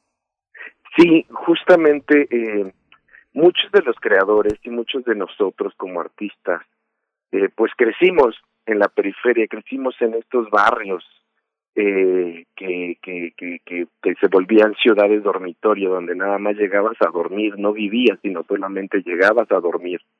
Eh, y durante muchos años hubo mucho tabú y mucho prejuicio por el barrio donde creciste, por el barrio donde vivías. Creo que todavía existe, pero vamos trabajando para que sea cada vez menos esos esos prejuicios y esos tabús. Se trata de nombrarlo, se trata de ponerlo sobre sobre sobre la mesa, se trata sobre hablar de ello, de hablar de ello y de sentirnos orgullosos de esos barrios este que donde crecimos, porque la misma sociedad nos orillaba a, sentirnos mal de, de, de, decir, no, pues soy de la Pantitlán, soy de Nesa, soy de Tacubaya, soy del Cerro del Judío, este, se trata de darle, de darle vida, de darle este, voz, de darle cara a toda, a toda, a toda esta periferia, a toda esta cultura de nuestros barrios, de nuestra ciudad, de nuestra chilanguería, por así llamarlo, y como además se trabaja para niños, creo que es un tema, eh, eh, es una oportunidad también para que ellos lo vean y lo valoren y lo resignifiquen y, nos sintamos todos orgullosos de ser quienes somos, sin importar de dónde vengamos. Marco, pues te agradecemos muchísimo, muchísimo este que estés eh, que estés con nosotros y bueno, vamos a seguir, vamos a estar al tanto de, de, la programación, ha sido muy interesante todo este esfuerzo. Nada más recuérdanos ya para despedirnos las últimas coordenadas donde podemos eh, ir eh, para, para poder ser testigos de los, de los nervios que tienen en este debut. Sí, estamos ahí. inauguramos hoy a las seis de la tarde ahí en el Parque Ortiz Rubio que está en Gabriel Mancera, esquina con Félix Cuevas, muy cerquita del Metro Zapata. Eh, y ahí justito al lado también está el Centro Cultural El Hormiguero eh, y todas las actividades serán en el Centro Cultural El Hormiguero y en el Parque Ortiz Rubio. Todas las actividades son gratuitas.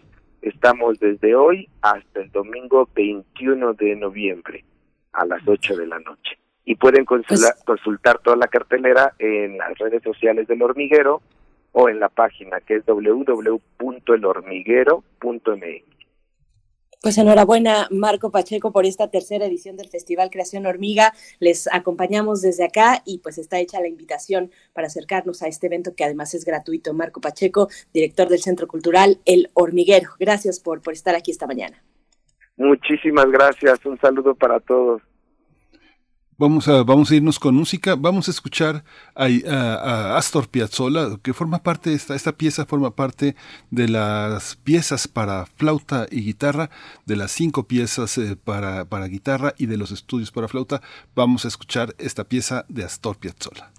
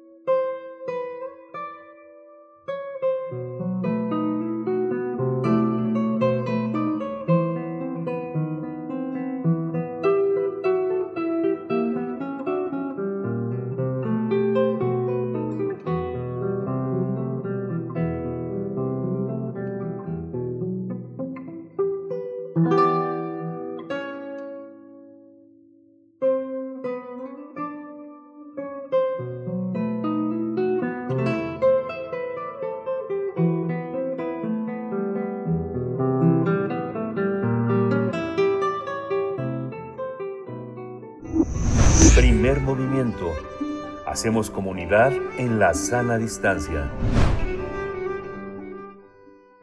Nota del día. Este año regresa a Contec México, un encuentro que desde hace cinco años organiza la Feria del Libro de Frankfurt en la Ciudad de México y que reúne a expertos de distintos países en torno al libro y las industrias creativas. El evento que se realizará en el Centro Cultural de España incluye mesas redondas, encuentros personalizados con expertos de la industria editorial. Todas las actividades serán en formato gratuito y presencial. La edición de este año reunirá a expertos de Alemania, España y México que compartirán ideas acerca del estado actual de la industria del libro infantil y sus posibilidades para vincularse con otras industrias creativas como la animación, los medios audiovisuales y las aplicaciones móviles.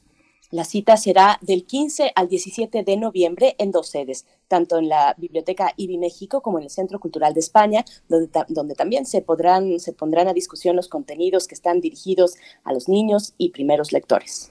Vamos a conversar sobre estos nuevos contenidos para niños a propósito de la Feria del Libro de Frankfurt.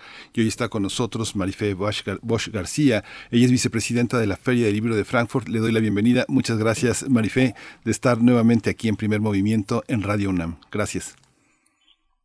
Buenos días a todos y gracias por, la invitación, por la posibilidad de charlar un poco durante esta mañana. Gracias, Marife Bosch García. Bienvenida a Primer Movimiento, a Radio UNAM. Pues cuéntanos acerca de este vínculo, qué hay detrás, eh, cuál es la, el simbolismo de este vínculo entre México y la Feria del Libro en Frankfurt, este diálogo, esta, esta posibilidad de tener una ida y una vuelta entre lo que se está generando a nivel de la industria del libro. Bueno, ya es una tradición organizar esta, este encuentro CONTEC y Afortunadamente contamos siempre con el apoyo de, varios socios, este año eh, con el Ministerio de Relaciones Exteriores de Alemania y con Acción Cultural Española que nos permiten traer a los eh, especialistas del exterior y obviamente eh, pues estábamos anhelando el momento de poder realizar de nuevo un encuentro físico.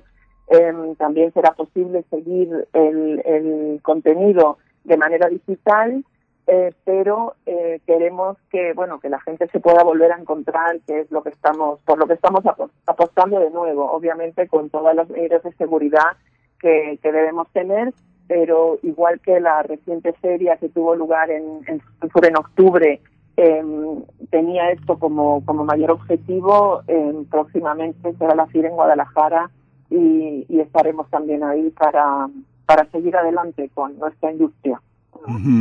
Marifé, eh, el libro ha cambiado muchísimo y los recursos para hacerlo eh, han sido muy variados y sobre todo ahora que los grandes programas de diseño, de edición, este, ya no se descargan como antes pasaba con los programas que te, te, preguntaban, oye, tienes el Adobe y pues ahora todo es en línea, todo se renta por horas y es eh, muy necesario tener esta parte. Veo en el programa taller de técnicas de ilustración, cómo construir los proyectos editoriales, cómo construir, eh, cómo darse cuenta de las nuevas generaciones del libro en un momento este, de, muchísima eh, necesidad de tener un mismo, una misma plataforma internacional. ¿Cómo encuentras México en ese terreno, en este gran paréntesis que ha sido la pandemia y las comunicaciones, sobre todo a distancia entre editores, autores e incluso nuestro público infantil? ¿Cómo lo, cómo lo encuentras? ¿En qué estado estamos?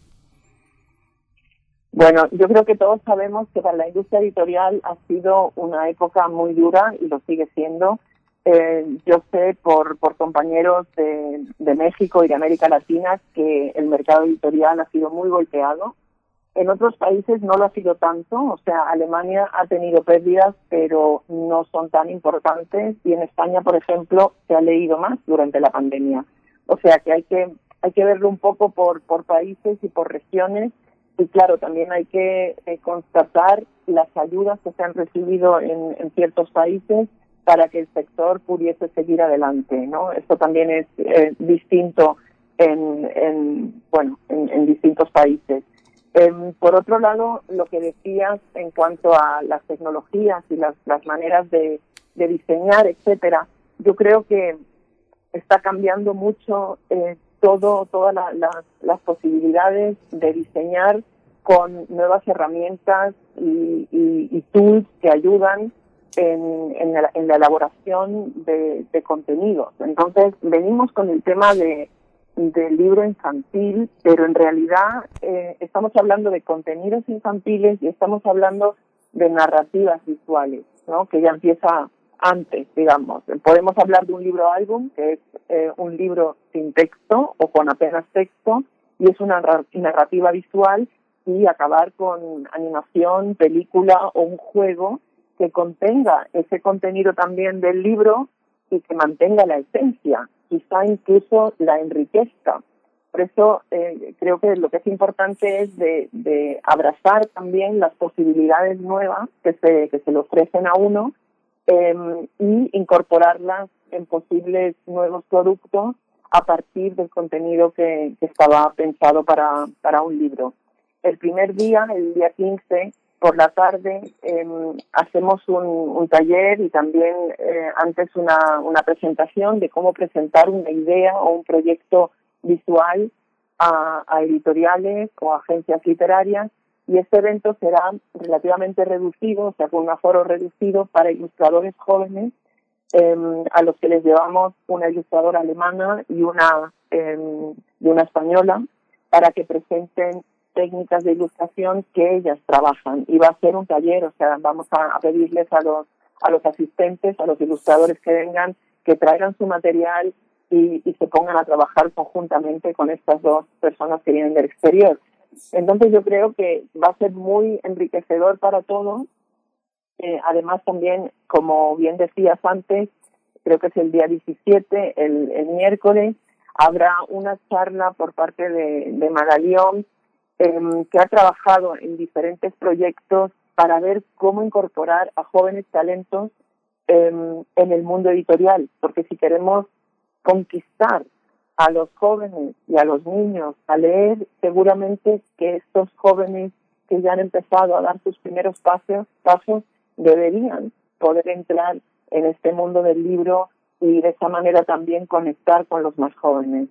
Es una expectativa que creo que, que vale la pena eh, pensarlo de parte de las editoriales y todas las instituciones porque todos tenemos que pensar en la renovación de las generaciones eh, que están trabajando en nuestras empresas o instituciones eh, también en las del libro. Marifé, cuéntanos un poco más de esas expectativas, dónde se fija hoy el horizonte de los contenidos editoriales para niños y también agregas tú para, para adolescentes, eh, dónde están esos pues es, esos panoramas, esos horizontes a los que pues se quisiera caminar o, o, digamos tal vez ni siquiera hemos visto o percibido, pero que están ahí siendo una necesidad para los chicos y las chicas eh, eh, se encaminen en, en, pues en una posibilidad de ser lectores. Sí, bueno, yo creo que es importante destacar que, que los libros para niños eh, los compran los padres o sea, no estoy hablando de libros de texto, que, es otro tema, pero eh, los libros para niños eh, pasan muchas veces por el filtro de los padres o de los abuelos o de amigos que les regalen los libros. Y habría que dejarles un poco más elegir a los niños también los libros que, que les gustan a ellos. Creo que esto es un, un buen experimento para ver también eh, cómo se desarrolla eh, esta, criatura y qué intereses puede tener. Eh, nos decidimos por este foco de contenido infantil porque la industria del libro infantil es una que se ha mantenido muy bien en todos tiempos de crisis e incluso ha crecido. Y además tampoco se ha visto tan afectada eh, por el tema digital, de digitalización. Entonces, creo que es una industria o un segmento que convive muy bien eh, con la parte física y la parte o los productos digitales que se crean a partir de ahí. Y los jóvenes, pues eh, sabemos que, en cierta edad priori priorizan otras actividades, otros eh, intereses y en muchos casos dejan de leer y creo que ahí también el tema audiovisual, ya sean novelas gráficas o cómics y otro tipo de literatura, les puede volver a atraer y esperamos que puedan volver a la lectura también de, de libros eh, de ficción, por decir algo. -huh. eh, uno de los ejemplos es que hemos invitado a, a, Socorro Venegas de la UNAM, que aparte de, de, tener una larga experiencia con los libros infantiles, nos pareció muy interesante que la UNAM se enfocara como universidad en una en, una colección de libros para adolescentes, el hilo de, de Aracne, y que también esté pensando en contenidos infantiles, algo que hasta ahora todavía no estaba dentro de su ámbito de publicaciones. Entonces creo que es un es un espacio eh, interesante para para el mundo editorial y que creo que muchos están dando cuenta de lo importante que es también para para apoyar eh, un poco la, la educación de, de estos primeros lectores, ¿no? Porque hay temas muy importantes hoy en día como lo es la, la diversidad, eh, la accesibilidad, la inclusión y todos estos temas y todo esto se puede eh, incluir en buenos libros y ahí tienen la responsabilidad los editores en buenos contenidos eh, que estimulen este pensamiento crítico de los niños. Esto que acabas de mencionar, eh, Marifé eh, Bosch, eh, vicepresidenta de la Feria de Libro de Frankfurt, es muy importante porque justamente una de las características de nuestra universidad es que no es endogámica, que no tiene muros, que no reconoce fronteras. Y justamente parte del encuentro tiene esa virtud que hay un espacio donde eh, un sector que siempre se queja de que nunca es tomado en cuenta, los libreros, va a haber presentaciones para libreros, va a haber discusión para los editores, se les van a presentar cosas a los ilustradores. Esta parte que eh, generalmente la industria editorial más comercial lo hace por dinero, hace diagnósticos, no hace discusiones, hace diagnósticos para ver cómo vende más. ¿Cómo representa, cómo, cómo, qué tan importante es discutir al interior de la industria editorial sus problemas. ¿Estamos abiertos? ¿Está abierta la industria editorial para pensarse a sí misma autocríticamente, Marife? Pues yo creo que sí, me parece que este año de pandemia nos ha dado varias lecciones y si antes, eh, por ejemplo, los editores y los libreros obviamente se comunicaban, pero se comunicaban para vender o para estar mejor posicionados sus libros o, o qué sé yo, en, este año de dificultades para llegar al consumidor, para llegar al lector, al comprador de los libros, que han juntado y han hablado, y han hablado sobre los problemas y han intentado buscar soluciones. Y esto ha ocurrido en México y ha ocurrido en todas partes del mundo. O sea, yo creo que una de las, de las eh, experiencias positivas de esta pandemia es que me parece que hemos entendido mejor que debemos cooperar, o sea, instituciones, eh, aunque tengan un foco distinto, pero a lo mejor tienen experiencias que pueden ser interesantes para otro socio que le puede, le puede ayudar en avanzar en un problema actual. Y a mí me parece que, que lo mejor que se puede hacer es discutir sobre los contenidos, sobre los problemas y los retos que tenemos.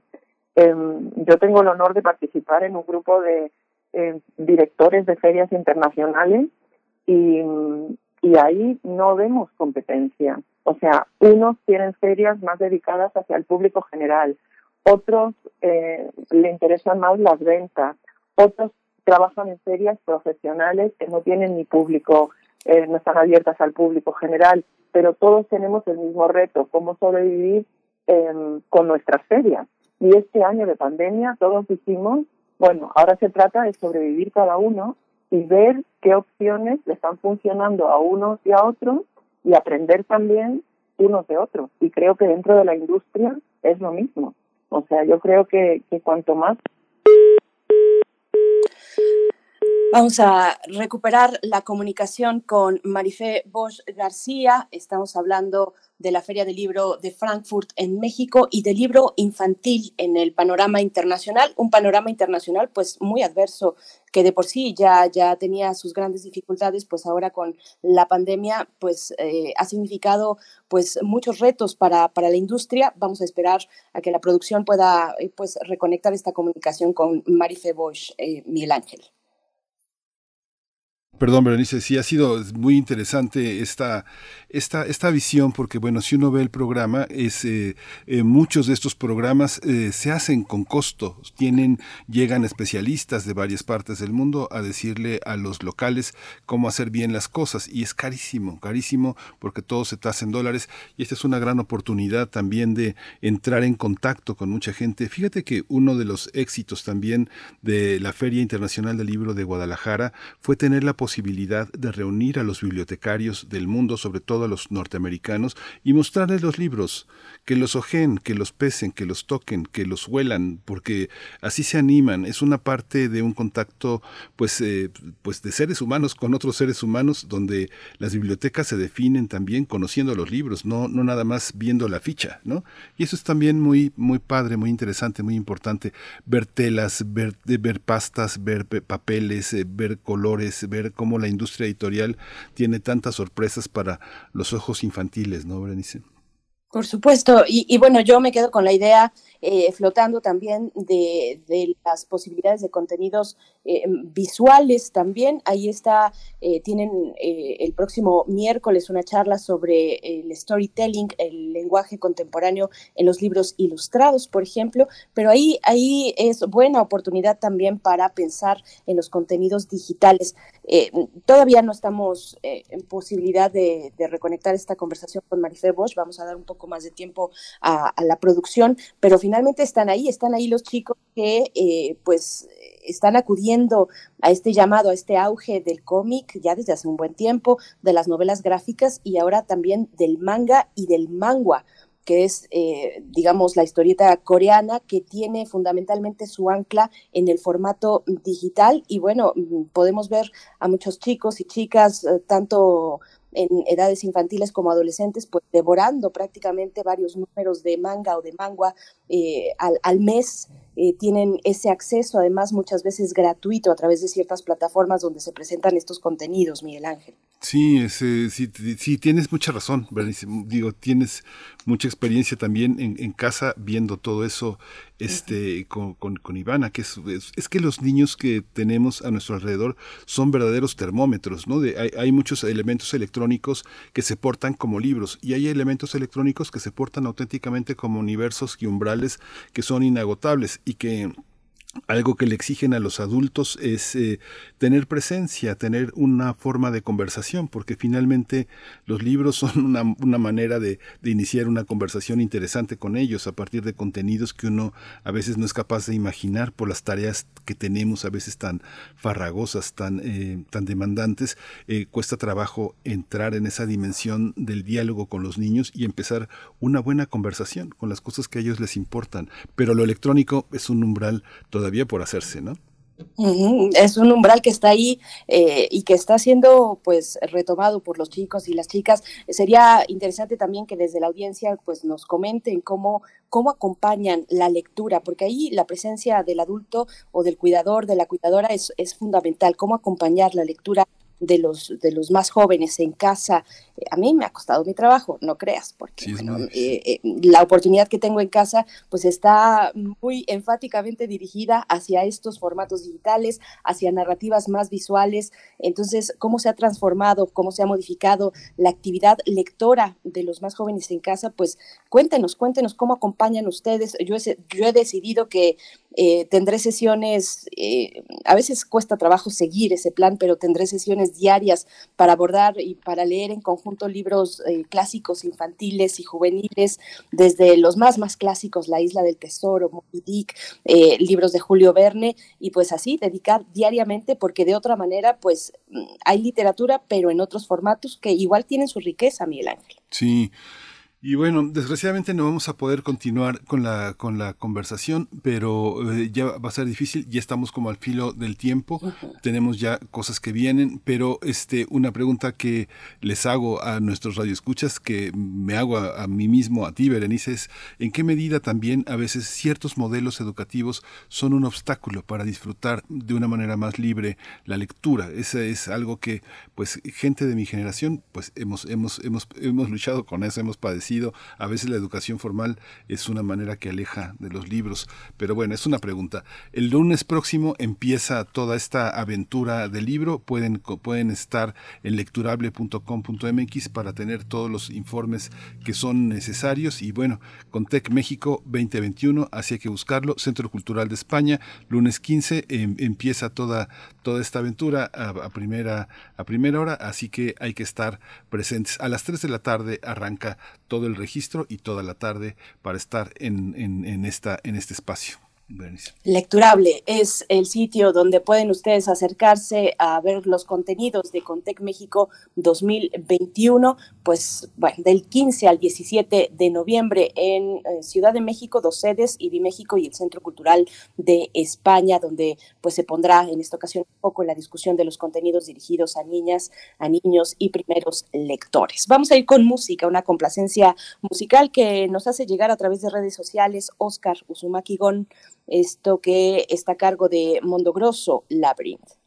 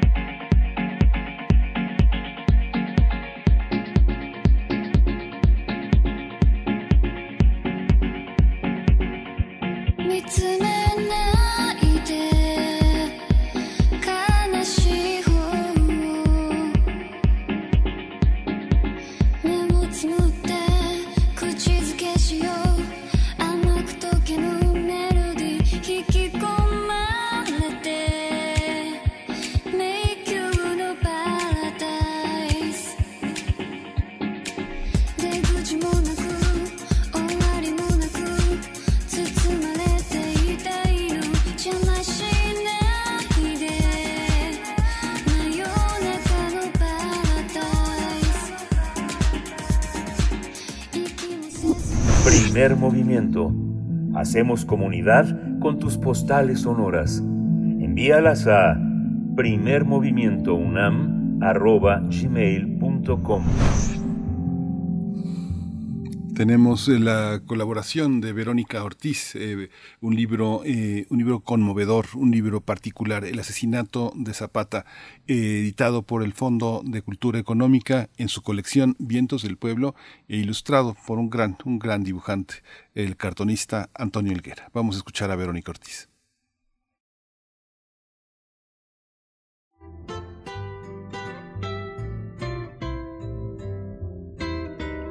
Muy buen día. Siempre es un gusto saludar a todo el equipo de primer movimiento y desde luego a ustedes, las y los seguidores del programa. El asesinato de Zapata de Felipe Ávila es un vientos del pueblo de colección, no solo por su historia, que suma textos y cartas que nos explican a detalle los últimos días del general Emiliano Zapata y cómo se fraguó la traición del presidente Carranza Pablo Gómez y Guajardo para asesinarlo el 10 de abril de 1919 en la hacienda de Chinameca, donde caería acribillado montando el caballo Asteoros. Comparto el principio del texto del sociólogo e historiador Felipe Ávila. Al comenzar 1919, el movimiento zapatista sobrevivía en condiciones cada vez más difíciles iniciaba el noveno año de una guerra ininterrumpida. Los miles de campesinos, indígenas, peones y jornaleros agrícolas, trabajadores textiles, arrieros, carboneros, pequeños agricultores, comerciantes, hombres y mujeres que seguían al caudillo del sur, Emiliano Zapata, estaban exhaustos habían enfrentado sucesivamente a los ejércitos y a los gobiernos de cinco presidentes de la República, Porfirio Díaz, Francisco León de la Barra, Francisco I. Madero, Victoriano Huerta y Venustiano Carranza. Les decía que este pequeño libro es de colección porque además de tener en las manos un documentado y emotivo texto, las ilustraciones son del querido caricaturista mexicano Antonio Olguera reciente y prematuramente fallecido. Elguera estudió en la Escuela Nacional de Pintura, Escultura y Grabado La Esmeralda. Obtuvo dos veces el Premio Nacional de Periodismo en la categoría de caricatura.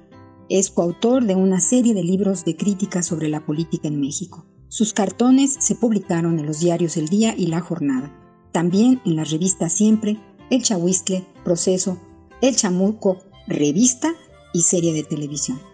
Sea esta breve mención un homenaje a uno de los más importantes caricaturistas mexicanos que mucho extrañamos y que siempre nos hará falta. El asesinato de Zapata de Felipe Ávila, ilustrado por Antonio Elguera, es uno de los más recientes vientos del pueblo del Fondo de Cultura Económica. Más libros, más libres. Leer transforma. Hasta la próxima.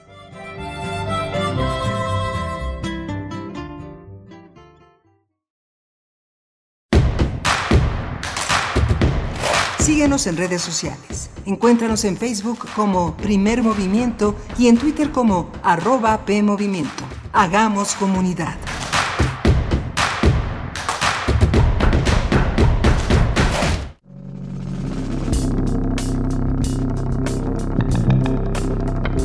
Prisma RU. Relatamos al mundo. Un informativo con visión universitaria. Noticias, análisis, debate. Prisma RU. Conduce Deyanira Morán.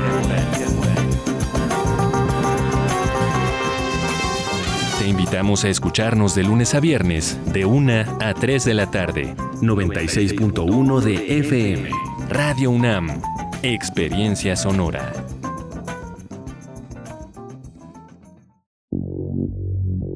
La historia está llena de rompimientos, de fracturas, de nuevas construcciones ideológicas, de efervescencias que se enraizan y tejen, como la erupción de un volcán. No te pierdas el evento apocalíptico El estado de las cosas. Exposición de dibujo, pintura, escultura, video y animación por Marcos Castro. Disponible en la Galería Sur del Museo Universitario del Chopo.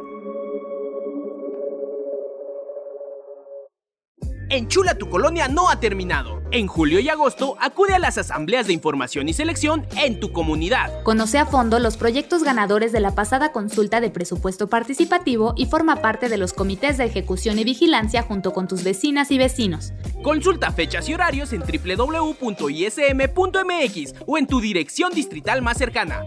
No olvides tu credencial para votar y cubrebocas. Con participación, todo funciona. Instituto Electoral Ciudad de México. Fentanilo, heroína, cocaína, piedra, cristal. No importa qué droga química te metas, de todas formas te destruyes. La sangre de las drogas nos mancha a todos. Mejor métete esto en la cabeza. Si te drogas, te dañas. Si necesitas ayuda, llama a la línea de la vida, 800-911-2000. Para vivir feliz, no necesitas meterte en nada. Acciones UNAM 2021. Para enfrentar esta pandemia, las facultades de Psicología, Medicina y otras entidades académicas de la UNAM pusieron en marcha el programa Mi salud también es mental ante la COVID-19, que brinda atención psicológica de primer nivel a distancia para toda la población que lo requiera durante esta emergencia sanitaria. Han sido atendidos ya decenas de miles de pacientes. Acciones UNAM. Somos la Universidad de la Nación. Las comunidades indígenas germinan conocimiento, maravilla y tradición. Son el México profundo, el presente donde hilan un collar de flores. Xochicóscat, collar de flores, con Mardonio Carballo, lunes 10 de la mañana por Radio UNAM. Experiencia sonora.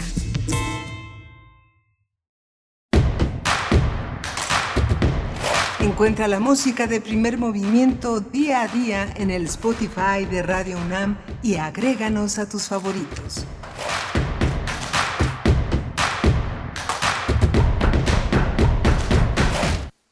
9 con 3 minutos de la mañana, estamos en nuestra emisión de viernes, hoy es 12 de noviembre de 2021 y estamos llegando así a nuestra tercera y última hora de la semana, nuestra tercera eh, hora del día aquí en primer movimiento donde tendremos poesía necesaria, tendremos música, también estarán los molotes por acá eh, hablando de su próxima presentación en el Teatro de la Ciudad de Esperanza Iris en la capital del país, pues les saludamos, les saludamos y agradecemos su escucha, si es que desde muy temprano sintonizan el 96.1 de la frecuencia modulada, en el 860 de AM también.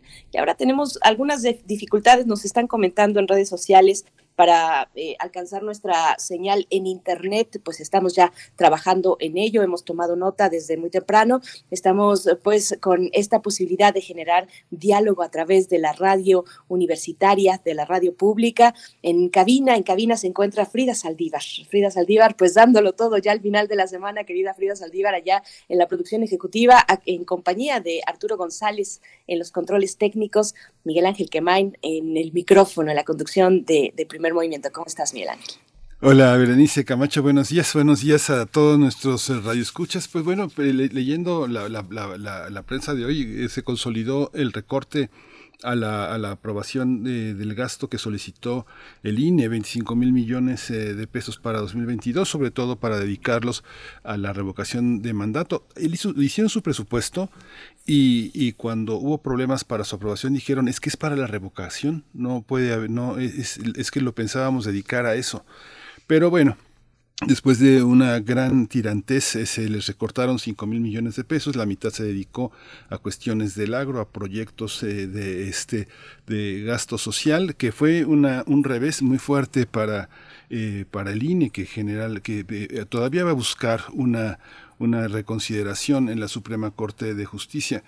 Ah, yo respeto mucho a, a, Lorenzo Córdoba como, como profesor de nuestra facultad de Derecho en el Instituto de Investigaciones Jurídicas, pero me cuesta mucho trabajo respetar sus opiniones. Son muy, muy, este, desde mi punto de vista, sumamente infantiles, ¿no? Por ejemplo, pienso en esta cuestión hay una entrevista que hizo con el periodista Álvaro Delgado en Los Periodistas, donde le dice, ¿por qué no se bajan el sueldo? Que fue una de las consideraciones más fuertes de esta eh, solicitud que le hizo la Cámara de presentarse para declarar sobre sus manejos eh, eh, del INE.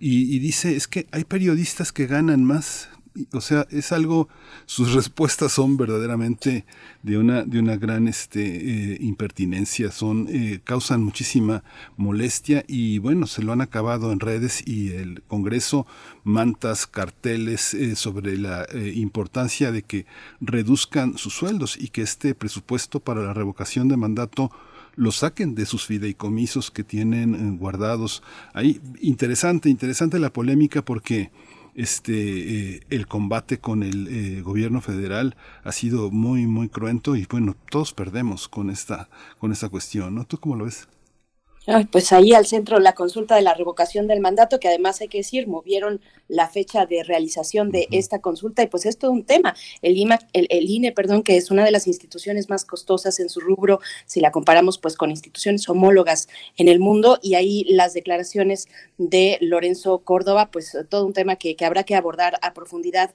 eh, desde este espacio, querido Miguel Ángel. Y por supuesto está la oportunidad para que ustedes nos envíen sus comentarios a través de nuestras redes sociales, como han visto toda esta cuestión, esta circunstancia del presupuesto, la reducción del presupuesto para el Instituto Nacional Electoral, Miguel Ángel. Bueno, pues un tema de los, eh, de los importantes que se avisoran en el panorama de cara al próximo año con esta consulta sobre revocación de mandato que ya en sí misma eh, nos, nos da para una discusión importante sobre la necesidad de realizar o no esta consulta a medio periodo, digamos, un poquito más de medio periodo del gobierno federal actual, Miguel Ángel. Habrá que seguir toda esta toda discusión y bueno, pero bueno, ya estamos listos con la poesía necesaria, ya está todo armado. Estamos listos con la poesía, vamos para allá. Es hora de poesía necesaria.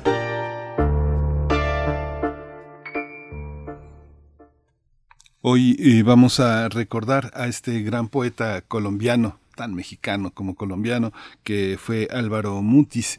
Lo vamos a recordar con una, eh, con una, también con una música que él era cercana, una casa portuguesa de Amalia Rodríguez, que también era de sus eh, eh, frecuentaciones. Él frecuentaba el fado, frecuentaba la poesía portuguesa, Mutis.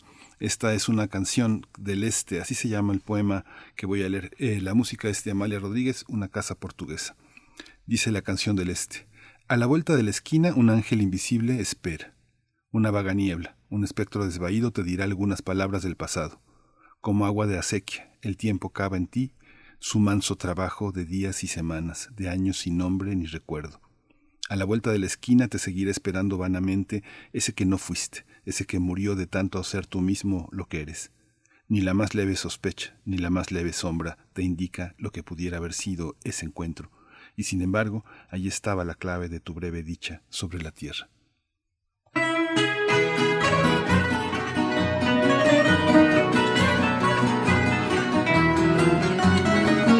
Uma casa portuguesa fica bem, pão e vinho sobre a mesa. E se a porta humildemente bate alguém, senta-se à mesa com a gente. Fica bem esta franqueza, fica bem desmente. A alegria da pobreza está nesta grande riqueza de dar e ficar contente. Quatro paredes caiadas, um cheirinho alecrim, um cacho de uvas doiradas, duas rosas no jardim, o São José das Azulejos mais o sol da primavera.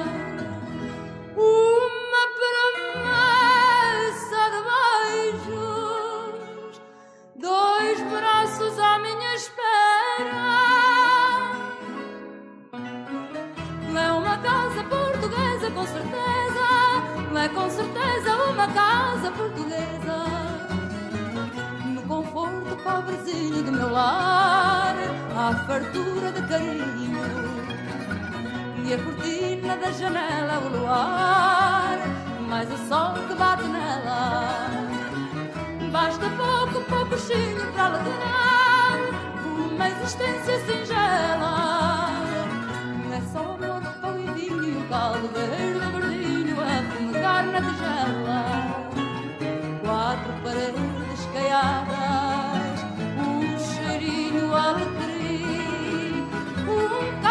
uvas doiradas, duas rosas no jardim. São José das Leijos, mais o sol da primavera. Uma promessa de beijos, dois braços à minha espera. É uma casa portuguesa, é com certeza uma casa portuguesa. É uma casa portuguesa, com certeza, é com certeza uma casa portuguesa. Primer movimiento. Hacemos comunidad en la sana distancia.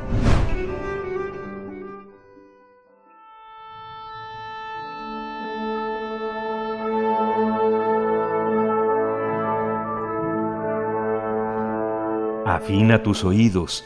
Aquí te presentamos una recomendación musical.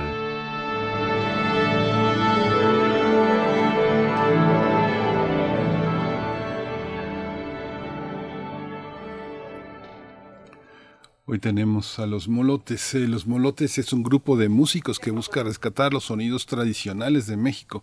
En sus canciones combinan varios géneros como la samba brasileña, el bossa nova, el blues y hasta el funk, lo que genera una atmósfera que mira más allá de los nacionalismos.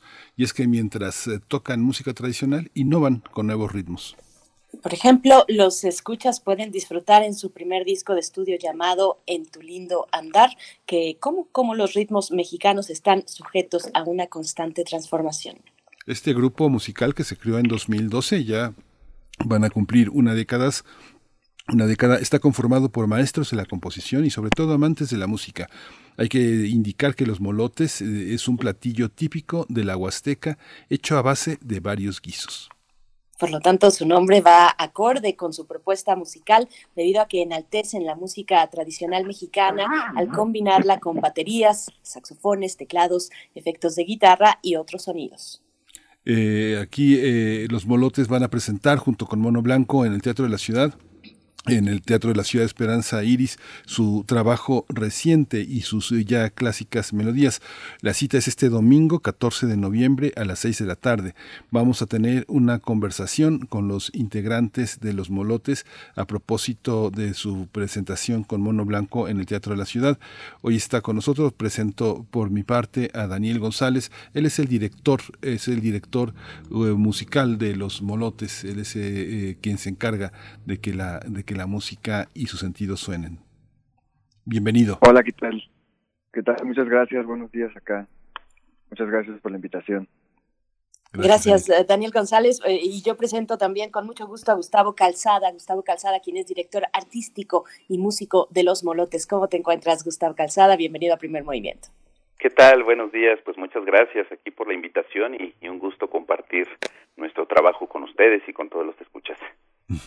No, eh, es, imposible pensar este mundo veracruzano, este mundo del son y de la huasteca sin la presencia de este gran historiador Antonio García de León que nos ha mostrado que el horizonte veracruzano es el equivalente eh, cultural al Mediterráneo europeo. Así lo ha mostrado esa veracruzanía, ese molote.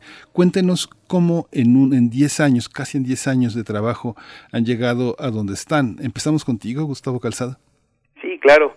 Pues mira, ha sido como, como muchas cosas, la constancia eh, pues de ensayos, de, trabajo es lo que nos ha mantenido, ¿no? Porque pues tenemos la filosofía de mantener siempre eh, pues cierto grado de, de, innovación en nuestra música y, y, de trabajo, de mostrarlo al público, ¿no? Porque a veces, pues uno como grupo, si, si uno mismo se estanca, pues ahí, ahí queda tu música, ¿no? Y lo que queremos nosotros es pues seguir experimentando, seguir proponiendo, porque pues también eso nos mantiene vivos. ¿Y qué más, por ejemplo, en estos dos últimos años que han sido difíciles para el medio artístico? Pues fue, fue como un oasis, ¿no? De repente, aunque sea un, una charla, un ensayo en, línea, o ponernos de acuerdo, o proponer videos, lo que sea, pues nos mantuvo, nos mantuvo con esa energía, con ese, esa motivación para seguir trabajando, ¿no? Y pues a lo largo de estos diez años, claro, como todo, como muchas cosas en esta vida hemos sufrido cambios, hemos este cambios de propuestas, eh, pues tenemos que buscarle eh, la manera de llegar a un punto donde nuestra música pues pueda ser di disfrutada y que nosotros también gocemos, ¿no? Entonces, pues sí, yo lo pondría en esa palabra, la constancia nada más. Daniel, tienen un verdadero desafío porque, bueno, Mono Blanco son unos másters y vienen además cargando con la tradición de las versadas de uno de los más grandes versadores de la Huasteca, que fue Arcadio Hidalgo. ¿Cómo, eh, cómo alternar con un grupo tan, tan poderoso, con tantas resonancias eh, también planetarias? Sí, es correcto. Pues nosotros tenemos ese reto pero tampoco lo tomamos como muy literal de decir, sabemos competir directamente contra Mono Blanco, porque como dice, ellos tienen una gran trayectoria tanto en la investigación como la profundización de la versada, específicamente de mantener la tradición del son jarocho, si bien con su tocación también en temas en la recuperación, los rescates. Y nosotros, por otro lado, nos enfocamos más en la, en la recuperación para tratar de continuar la tradición, que llegue a otros lugares, que, que podamos justo llevarlo a otros lados sonoros, combinándolo con sonidos más actuales y usando también muchas de las técnicas que hemos aprendido eh, por, en los estudios por nuestro lado. Entonces, de esa manera creo que abrimos también nuevas puertas hacia ya sea nuevas generaciones o nuevos públicos que a lo mejor no hubieran caído en el son jarocho tradicional per se, pero de esa manera pueden saber más de la tradición y sentirse atraídos a las raíces y a la tradición mexicana. Gustavo Calzada, eh, cuéntanos, bueno, están de vuelta a los escenarios y no a cualquier escenario, uno muy entrañable como el Teatro de la Ciudad de Esperanza Iris. Pero cuéntanos un poquito, hay que hacer este, este recuento, me parece importante dar cuenta, dar testimonio de cómo a todos nos ha atravesado la pandemia de una manera muy dura. Eh, cuéntanos, pues, cómo ha sido este caminar en estos tiempos complejos para la música, para las artes, para la presencia en los escenarios pues cómo, cómo lo ha sorteado, cómo desde los molotes han sorteado pues estas adversidades y llegan ya otra vez de vuelta a los escenarios, Gustavo. Sí, claro, pues mira, en parte sí, sí, yo creo que la mayoría de los compañeros artistas pues sí la, eh, la, la tuvimos muy difícil, ¿no? Aunque muchos de nosotros pues también de repente ya estábamos acostumbrados a estas adversidades porque pues a veces a veces para las cuestiones culturales hay, hay poca hay poca visión no pero pero creo que esta pandemia nos nos ha nos ha dejado muchas enseñanzas en en en, seguir trabajando en, en propuestas en proponer en innovar en buscar la forma de, de, de llegar al público de que el trabajo eh, lo, lo podamos visualizar pese a lo que pueda pasar no y y a mí me da mucho gusto, por ejemplo, comentaba con Gilberto de Mono Blanco, me decía, es que pues sí, nosotros tuvimos que innovar conciertos en las redes, algo que nunca habíamos hecho, ¿no?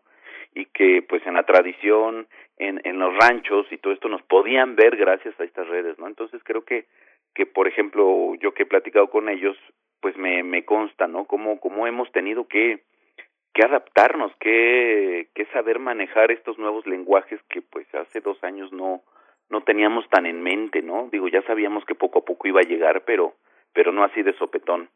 Eh, y pues bueno, pues en parte nosotros pues sí, también nos pusimos un poquito ahí a, experimentar, a, proponer grabaciones nuevas. Justo acaba de salir una pieza que vamos a tocar ahora en el teatro, que surgió, que es, es pues ahora sí que esta canción es hija de la pandemia, ¿no? Eh, pues tuvimos esta oportunidad, dijimos, a ver, no vamos a tener conciertos, pues busquemos la manera en que pues la música se siga escuchando, en que nosotros sigamos tocando y, y pues grabamos esta canción, ¿no? En, en que justo quiero quiero también agradecer a, los estudios de, Diego Ávila, ahí en Fonarte, que nos abrieron las puertas y, y ha sido también uno de nuestros mayores impulsores para, para nuestro material discográfico, ¿no?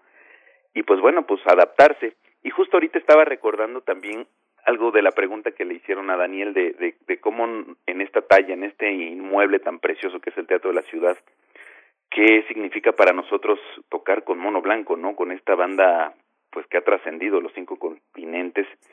Yo yo tenía esa preocupación y justo hablando con con Gilberto mismo me decía, pues es que no se preocupen ustedes, ustedes van a poner las canciones, nosotros vamos a poner el son y es por eso que el, el evento el evento se llama Del Caribe, canción y son, ¿no? Entonces, pues no no tuve mejor respuesta por parte de él y que creo que que así será y que el público entenderá lo que lo que nosotros hacemos y disfrutará lo que hace el grupo Mono Blanco.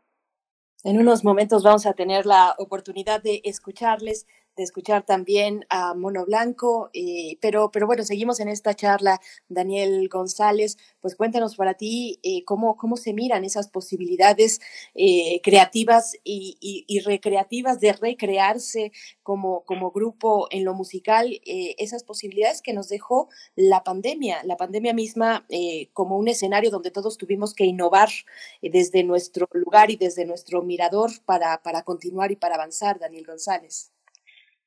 Claro que sí. Pues retomando un poco lo que decía Gustavo, justamente, pues la pandemia nos ha puesto retos a todos, ¿no? En, muchos sentidos, eh, desde, pues cuando estuvo todo cerrado había que mantenerse, o a lo mejor eh, desde lidiar con, con la inestabilidad mental de, bueno, no sé bien qué va a pasar mañana, no sé bien si debería como músico seguir creando, componiendo o estudiando, no estoy seguro si se van a abrir los teatros, eh, no estoy seguro si vamos a ensayar o entonces creo que también todos hemos creado una fortaleza mental de cierta manera porque pasamos por momentos difíciles y duros y eso nos nos ha dado ahora que se está reabriendo un poco mucho ímpetu. Yo he notado que ahora hay muchos eventos y mucha gente con muchas ganas de hacer cosas. La pandemia también abrió una puerta muy grande de colaboración. Yo a mí me pasó que pude colaborar con artistas que no como que digamos en tiempos regulares estaban muy ocupados Y ahora por la pandemia, pues estaba todo el mundo con ganas de hacer cosas. Entonces hubo muchas colaboraciones muy bonitas ahí también que se pudieron dar. Y también toda esta cosa del, de las transmisiones en vivo, de yo creo que todo el mundo se reinventó. Si alguien a lo mejor no había profundizado en redes sociales, pues ahora en la pandemia se pudieron mm, este dar un clavón en aprender a difundir su música por medio de las redes sociales, de las plataformas digitales, de, no, pues eh, podcast, ¿no? Mucha gente que hizo podcast eh, o subir las canciones a Spotify. Creo que fue un momento de poder ponernos al corriente un poco con, con todas estas, estas formas de difundir la música que a veces no están tan presentes. Creo que a veces los músicos más eh, tradicionales pensamos que la única manera es tocar conciertos, ¿no? O a lo mejor grabar un disco, pero pues la verdad el mundo ha cambiado y ahora sí nos, ahora sí que nos, nos cayó de golpe el cambio y nos tuvimos que adaptar. Y son aspectos muy importantes también hoy en día para difundir la música, sobre todo con las nuevas generaciones. Creo que fue muy, muy importante para buscar nuevos públicos hacer este cambio. Pues vamos a escuchar un poco de música eh, y, y, nos gustaría, por supuesto, que ustedes nos hablen de esta, de esta canción, de este tema que se titula Tiempo. Eh, cuéntenos un poco, Gustavo Calzada, acerca de esta, de esta propuesta, de esta canción, también del, del material más reciente que están presentando, Gustavo Calzada. Sí, claro, pues mira, esta canción de Tiempo la grabamos en nuestro primer material que salió en el 2016. Es una canción pues basada en ritmos eh, veracruzanos. Eh, de hecho, los instrumentos que utilizamos melódicos eh, son un punteador, que es un instrumento que se utiliza en el sur de Veracruz, en la parte, en la región de los Tuxtlas, que es como un requinto de cuerdas dobles, que le da este saborcito a, al instrumento laúd y que en muchas latitudes de América Latina se, se utiliza esta, esta sonoridad, como en los tiples, en el tres cubano, eh, y pues bueno, pues nos dimos cuenta que, que, que quedaba bastante bien con, con el tipo de canción que estábamos componiendo.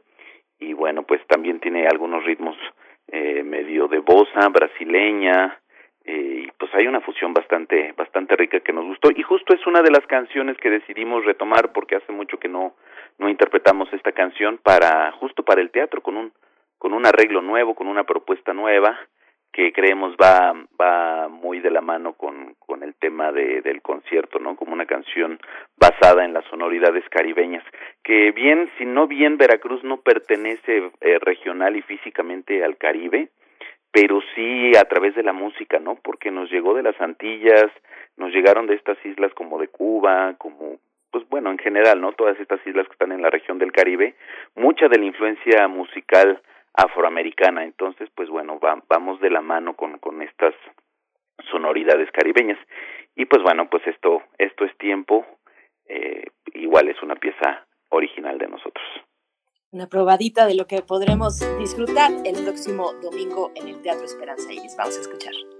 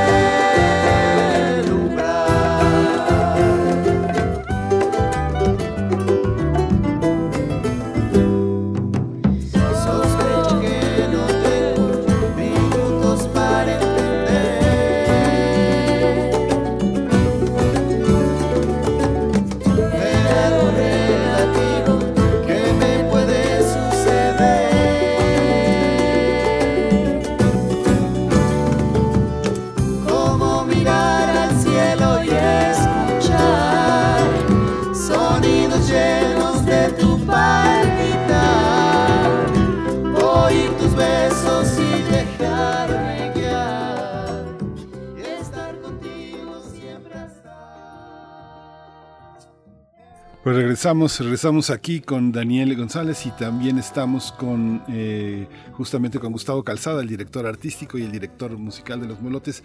Hay una, hay un aspecto, eh, hace años, hace muchos años, eh, esto que terminaban comentando Gustavo Calzada y Daniel González, hay una parte que hay unos ritmos que resuenan. Eh, en un momento dado, con Gilberto, justamente comentábamos en Mono Blanco de que había una serie de resonancias eh, con el norte de África. Por ejemplo, hubo una gira, me acuerdo, en 88, 89, en la que de pronto coincide Mono Blanco con Salif Keita, ¿no? Y de pronto había tantas cosas en común que eh, era asombroso. ¿Cómo se da estas coincidencias? ¿Cómo pueden ustedes trabajar con la transformación de ritmos desde un horizonte donde mucha gente pide siempre lo mismo. Les cuesta trabajo también a ciertos públicos que bailan, que tienen esas presencias, aceptar los cambios. ¿Cómo ha sido en el, en, el contexto social donde ustedes han desarrollado su trabajo esta resistencia y esta apertura? Empezamos contigo, este Gustavo. Sí, claro. Mira, justo qué bueno que lo mencionas. También ahora tuve la oportunidad de tener un, un poco de trabajo en Guerrero y allá comentaba con los maestros que tocan son de tarima, ¿no? Y, llegamos a la conclusión que la, la misma tradición, la misma música, pues es influencia de varias latitudes, ¿no? Me contaba este maestro del grupo Yolotecuani, me decía es que nuestra música a veces dicen que el, el son de tarima surgió aquí y no, el son de tarima viene de pues las influencias eh, africanas, viene de influencias españolas de la danza, pero también eh, el cajón de tapeo, pues el cajón de tapeo nos llegó a México por medio de las embarcaciones que llegaban de Chile y Perú, ¿no? Aquí a las costas de Acapulco. Y pues bueno, lo mismo pasa en, en Veracruz y todo eso, ¿no? Si nos damos cuenta, pues la tradición es una mezcla pues enorme de, de, de, de varias influencias, ¿no? De, de tanto indígenas aquí en México como pues como bien lo mencionaba, las africanas que también llegaron con, con la nueva etapa de colonización, las europeas, las arabescas y pues con el tiempo pues han, han tenido la evolución siempre, ¿no? Yo creo que una tradición cuando se estanca es peligrosa, ¿no? Porque a veces tiende a desaparecer. Entonces la, la tradición por sí misma ha evolucionado. Yo ahorita no concibo un son del pájaro Q tocado igual hace 200 años, ¿no? Yo creo que eh, ha, cambiado, han cambiado a lo mejor los rasgueos, la manera de cantar. Y pues bueno, pues esa es como nuestra, la, la visión, por lo menos desde mi punto de vista personal, que, siempre he tratado de, dar a entender, ¿no? Y, pues nuestra música es parte de eso, ¿no? No, no somos un grupo que, que llegamos a un escenario y decimos, esta es la música tradicional. No, porque pues eso no es. Nosotros estamos basados en la música tradicional, y es lo que sentimos, no es lo que nosotros expresamos, lo que nosotros queremos decir y qué más si es con influencias de música mexicana, ¿no? Ha sido un poco, ha habido un poco de resistencia en, algunos contextos, en algunos festivales, pero afortunadamente por otro lado también ha, ha, habido bastante aceptación, ¿no? Creo que creo que darle también al público a, eh, al público en general, pues estas, esta nueva visión, esta visión diferente o quizá eh, pues algo un poquito distinto de nuestra música, pues también a veces, a veces es bien recibido, ¿no? Y, y, uno como, por ejemplo, yo si voy a escuchar un, concierto con alguien que me trae una propuesta nueva, pues, pues me siento muy, muy complacido, ¿no? Con escuchar algo, algo distinto, algo nuevo, y pues bueno, mientras sea eh, parte de nuestra música y que revalorice y que acerque a otros públicos, porque justo me yo platicando con Gilberto de Mono Blanco me decía es que qué bueno que vamos a tener este concierto porque el público que nosotros hemos generado los van a escuchar ustedes y el público que ustedes los escuchan se van a acercar también a nosotros no creo que eh, pues es el, punto de encuentro no musical que vamos a tener. Daniel, eh, eh, a ti te toca tomar este, decisiones muy difíciles porque yo me imagino que el, por la música que ustedes hacen eh, no todo se resuelve en una ecuación sobre el papel, en la pauta, sino que tiene que ver mucho el oído a la hora de ensayar, ver cómo suena, si se resuelve o si no, cómo entra un instrumento y sale otro, cómo entra la voz. ¿Cómo ha sido, cómo, cómo son las decisiones que tomas frente a estos nuevos horizontes, a estos nuevos escenarios y frente a un público que, bueno, pues ustedes ya lo tienen y les debe, y debe de ser muy exigente a la hora de las fiestas, a la hora de las, de los conciertos, con ustedes eh, poner a prueba los los cambios, eh, las mejoras, eh, lo que ustedes entienden como mejorar, que a veces no coincide muchas veces con el público, ¿no?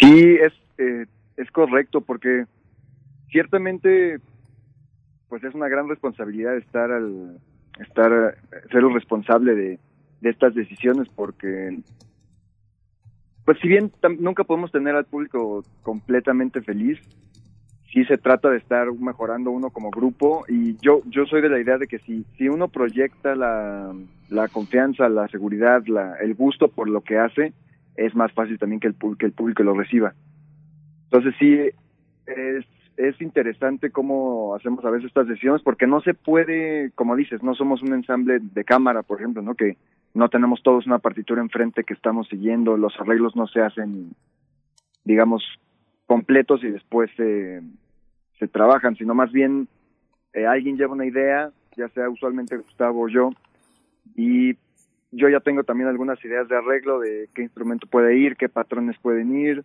mucho, sobre todo, esa parte sí la tomamos del, de la música tradicional, un poco más de la tradición empírica fuera de la partitura. Siempre tocamos de memoria, de hecho nadie tiene partitura.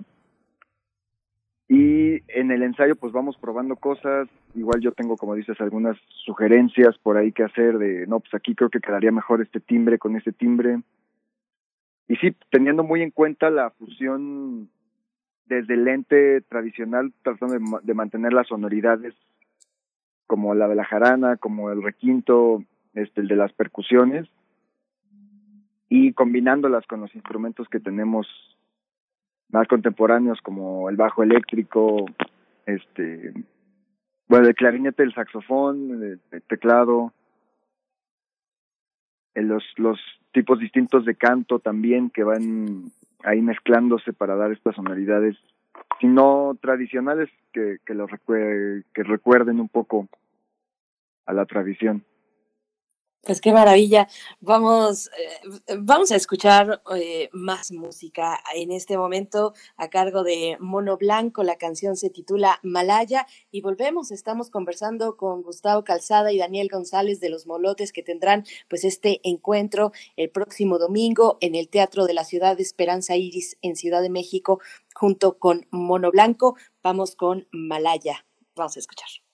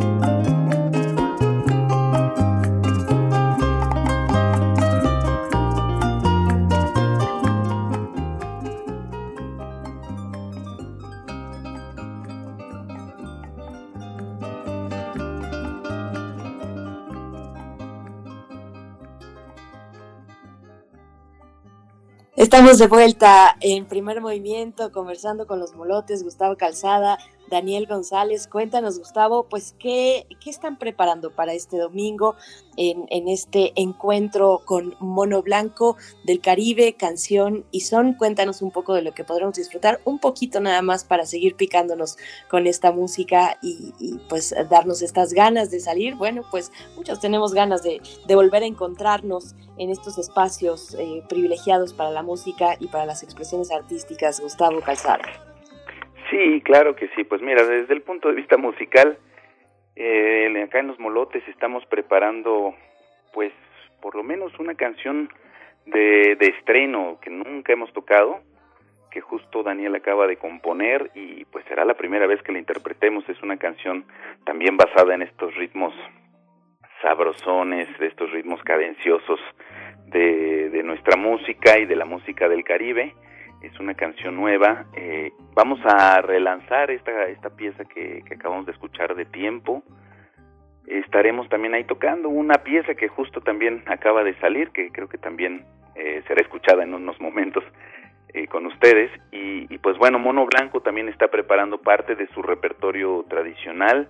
Me parece que va a venir con, con músicos este, invitados para, para interpretar las canciones que no están tan basadas en el son tradicional, que son las canciones que Mono Blanco ha compuesto en, en diferentes materiales a los que ellos le llaman los materiales de fusión, ¿no? No, no tal el, grupo Mono Blanco, este tradicional, sino con músicos invitados, ¿no? Y al igual que en los discos. Y lo que más nos nos da gusto fue que, que pues también para que el público se anime, si lo si aún lo está pensando en ir, pues decidimos abrir este fin de semana eh, la taquilla al 50% de descuento para que pues se animen, nos acompañen, disfruten de esta de este recorrido musical, de estas melodías a la al sabor de la brisa del mar y pues puedan disfrutar junto con nosotros. No, hombre, qué, qué delicia. Y bueno, también esta posibilidad, este 50% de descuento, pues un, un, guiño a los bolsillos que han, que han sido pues muy golpeados también por esta pandemia. Daniel González, bueno, ya nos empezamos a acercar al cierre. Eh, te pediría que nos cuentes un poco más de estas nuevas composiciones. En un momento más vamos a escuchar Siento, eh, la canción titulada Así. Y, y bueno, háblanos un poco de ella ya para el cierre y para despedirnos.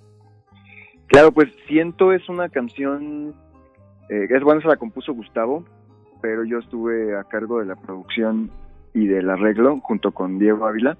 Y es una canción que habla sobre un amor como difícil de alcanzar, un amor lejano, muy poética, con es el ritmo en el que está basado es más de Brasil, son ritmos brasileños, un poco de samba, pero tranquila en su versión mexicana tiene también por ahí algunas jaranas, tiene el teclado, este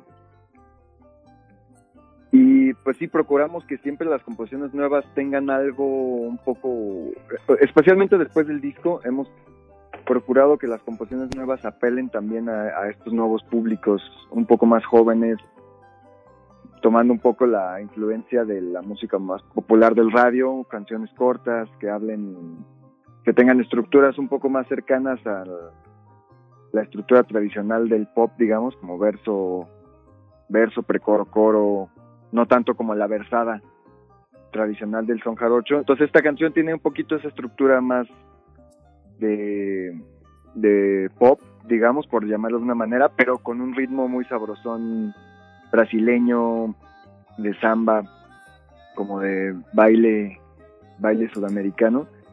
Y pues eso, creo que sería sería todo sobre Ciento, es una canción cortita, concisa, muy sabrosa que creo que creo que les va a gustar mucho.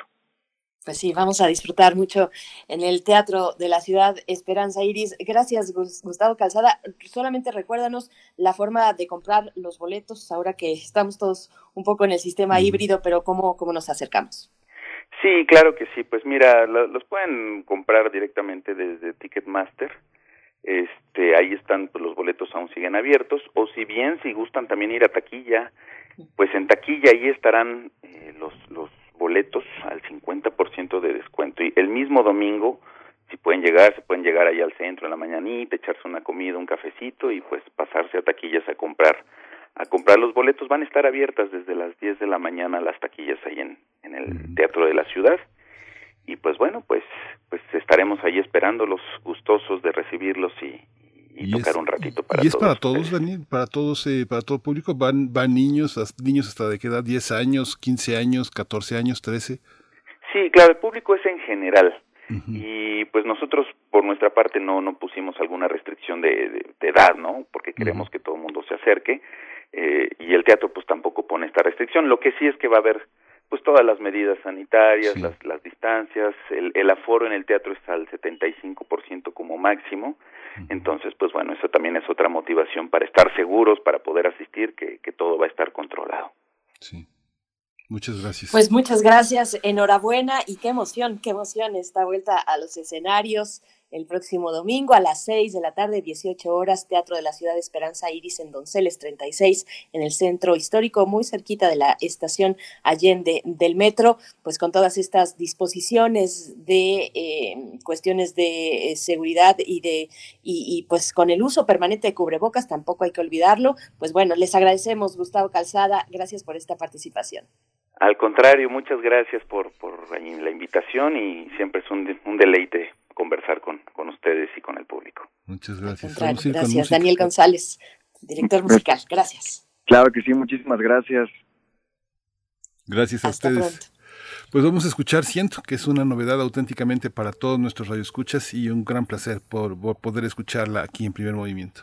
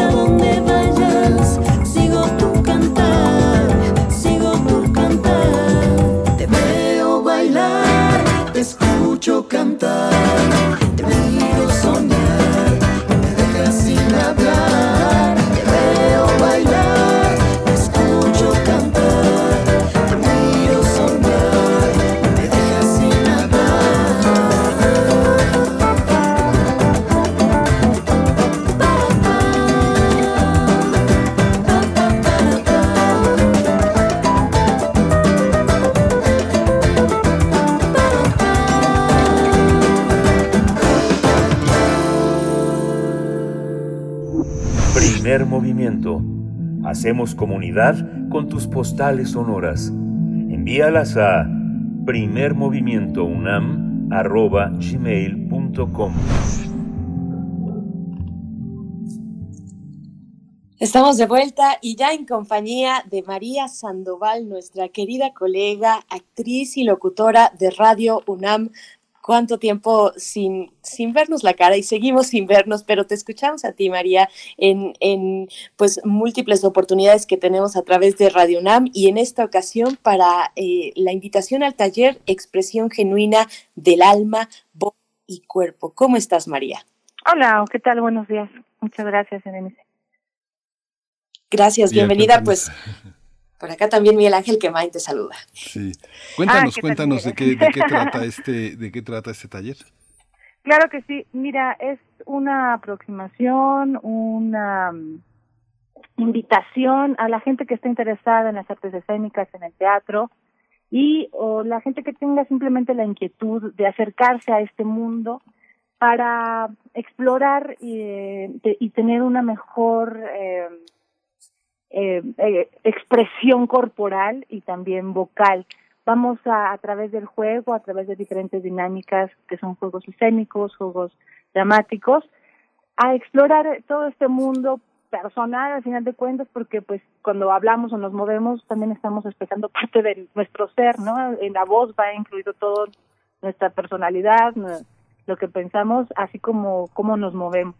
Entonces, a través de estos juegos vamos a tratar de explorar pues eh, nuevos lenguajes, formas diferentes, a lo mejor sentirnos a lo mejor más seguros eh, y divertirnos principalmente también, ¿no? El juego finalmente es como una, una forma de reestructuración también de la realidad, en donde se ponen en juego emociones y nos permite aprender y se queda como una experiencia eh, pues que no se nos olvida y que la integramos ¿no? a, a nuestra vida. Entonces, básicamente es, es para eso. María Sandoval, pues quienes están convocados a este taller que no solamente es de voz, que no solamente es de cuerpo, sino que forma una unidad que se entrelaza pues en esa posibilidad de expresar ambas, de, de- de tener, eh, de sacar esa po- potencia tanto de la voz como del movimiento. Cuéntanos un poco de quiénes estarían eh, pues eh, eh, convocados, invi- invitados a este, a este taller. Fíjate que una de las cosas, como de los objetivos que tengo, es justamente despojarnos y liberarnos de muchos condicionamientos sociales en nuestro movimiento, en nuestra voz. Entonces, y que están dados por el género, por nuestra edad. Es, es es una convocatoria un tanto cuanto abierta, pero es gente obviamente que está interesado y que, que le gusten estos temas, que le interese la escena desde la danza, desde el teatro mismo, desde eh, el lenguaje. Em, entonces son gente que están interesados en eso, incluso estudiantes de teatro, pero también gente que simplemente quiere mm, acercarse y que le, interesaría poder pararse a lo mejor de repente al frente, a lo mejor perder el miedo, perder el miedo al ridículo, ¿no?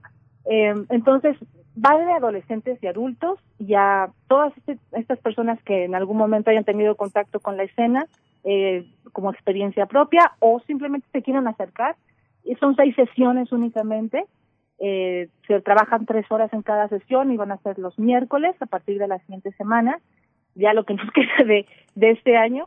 Y entonces, ahora sí que se pueden acercar absolutamente todos los que estén interesados en esto, ¿no? De que sean adolescentes y adultos. Tú ya tienes, eh, eres una mujer muy joven, pero ya tienes, estaba, estaba leyendo parte de tu currículum, tienes ya 10 años haciendo esto. Generalmente las personas dedicadas al doblaje o se dedican al doblaje o se dedican a la locución, pero tienen que elegir. eh, el, el teatro ha sido como una parte muy importante en tu vida. ¿Cómo combinar todos estos elementos también para un público que se acerca, que le gusta actuar, que le gusta cantar, que ahora ya en México desde hace muchos años mucha gente a estos bares donde ponen la melodía de fondo y cantan, no me acuerdo cómo se llaman, pero hay mucha gente que canta, que actúa, que dice chistes, que para todo esto es importante conocerse y conocer la propia voz. ¿Cómo, cómo este, qué piensas eso? Mira, pues sí, básicamente, sí, mi recorrido ha sido a partir del teatro, yo, pues, y desde chiquita, ¿eh? Eh, lo, lo, me he metido siempre a grupos, he estado en grupos y desde chica, desde los 15 años estoy actuando ya en obras así profesionales, pero como que se ha dado toda esta, se ha abierto, ¿no? Mi, mi mundo a partir también de que llegó la radio, yo principalmente tenía mucha facilidad para expresarme corporalmente y de repente apareció lo de lo de radio y para mí también se abrió otro mundo y entonces empecé a hacer doblaje y empecé a encontrar también a través de la voz exactamente el camino, un camino similar, ¿no? Cómo estructuras una frase corporalmente y cómo estructuras una frase también vocalmente, cómo los ritmos que se utilizan. Entonces, me parece que estamos hablando que tienen como un común denominador. La expresión, eh, a final de cuentas, tiene eh, de, por debajo un trabajo. Sí, me parece que el cuerpo es nuestro instrumento. Voz y cuerpo y movimiento son cuerpo, ¿me entiendes? Estamos hablando de lo mismo.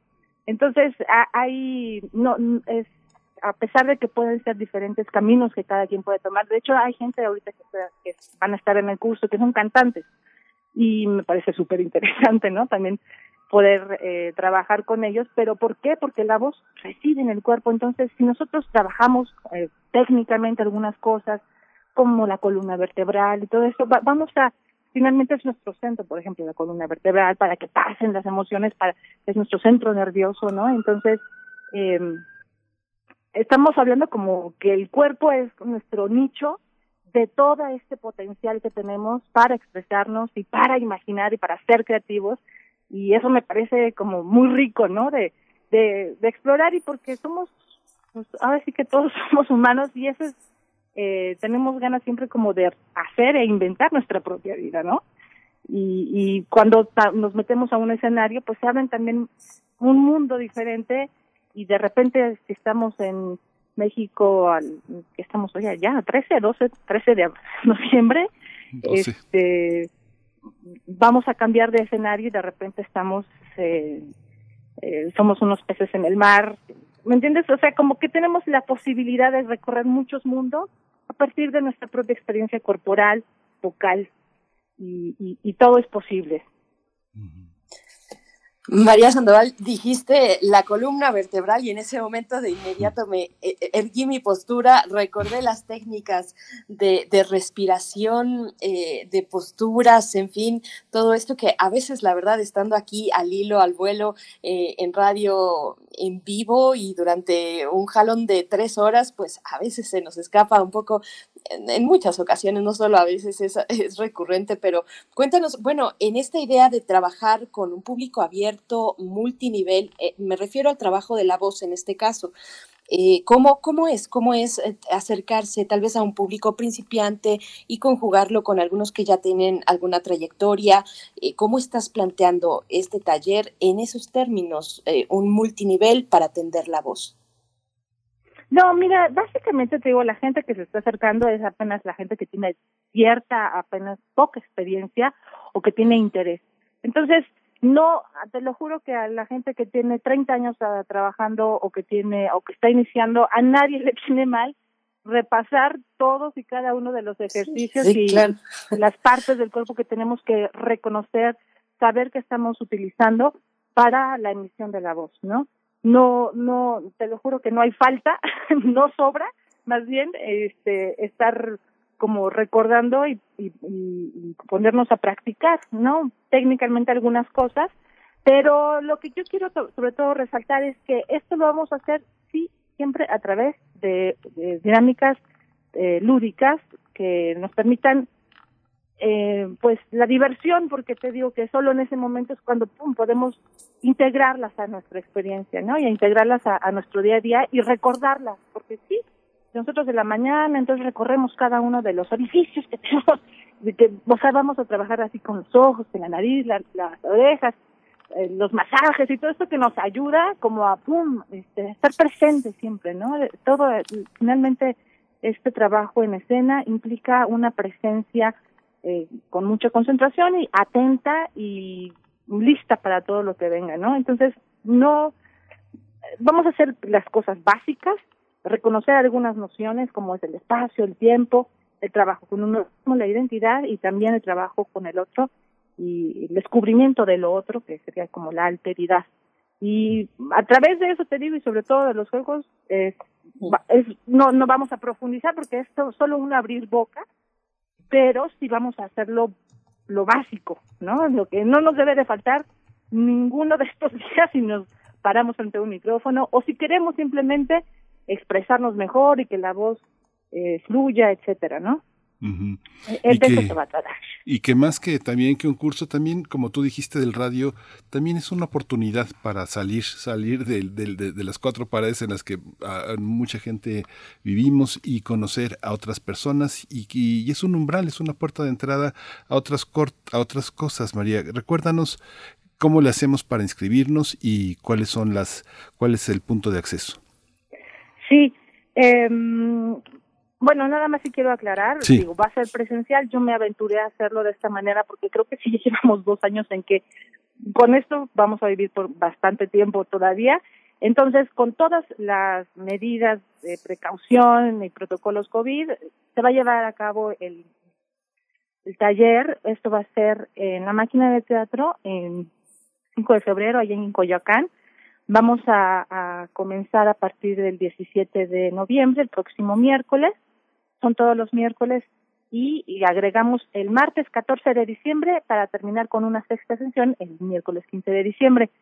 Se pueden comunicar al, mi, al teléfono que les voy a dar, es el 55 32 23 47 02 32 23 47 02 manden un mensaje eh, tenemos ya algunos pocos lugares, pero si hablan dos personas, vamos a tener un descuento para dos personas que hablan de primer movimiento en este momento. Y mm, eh, lo vamos a realizar por las tardes, es de 5 a 8. Este, Bien, pues, bueno, ya ahí- les mandaré toda la información cuando se comuniquen. Los miércoles de 5 a 8, eh, aquí en la máquina de teatro en 5 de febrero en Coyoacán. María Sandoval, te agradecemos, te agradecemos pues esta presencia. eh, siempre es un gusto saludarte, María Sandoval, actriz y locutora de Radio UNAM, y pues bueno, que, que asista mucha gente a este taller de expresión genuina del, alba, vo- del alma, voz y cuerpo. Gracias, María. Mil gracias a ustedes y ojalá que los vea pronto. Ojalá y nos veamos pronto. Nosotros ya estamos haciendo planes para vernos, ¿verdad, Berenice? Ya, por supuesto, en eso estamos. En eso estamos. Próximamente. Pues ya viene la ciencia que somos, ya nos despedimos, ya nos dieron las 10. Este viernes eh, uno de nuestros radioescuchas, a petición de eso, van a platicar de la teoría del caos y con ella de la teoría de los sistemas. Así que bueno, quédense aquí en Radio UNAM, hay mucho, mucho que oír y mucho que esperar de, esta, de este gran espacio radiofónico, Bernice. Ya nos vamos. Vámonos. Vámonos, esto fue primer movimiento. El mundo desde la universidad. Radio UNAM presentó Primer Movimiento, El Mundo desde la Universidad, con Berenice Camacho y Miguel Ángel Quemain en la conducción, Frida Saldívar y Violeta Berber, producción, Antonio Quijano y Patricia Zavala, noticias, Miriam Trejo y Rodrigo Mota, coordinadores e invitados, Tamara Quirós, redes sociales, Arturo González y Socorro Montes, operación técnica. Servicio Social, Cecilia Esquivel y Roberto Rebollo. Locución, Tessa Uribe y Juan Stack. Quédate en sintonía con Radio UNAM. Experiencia sonora.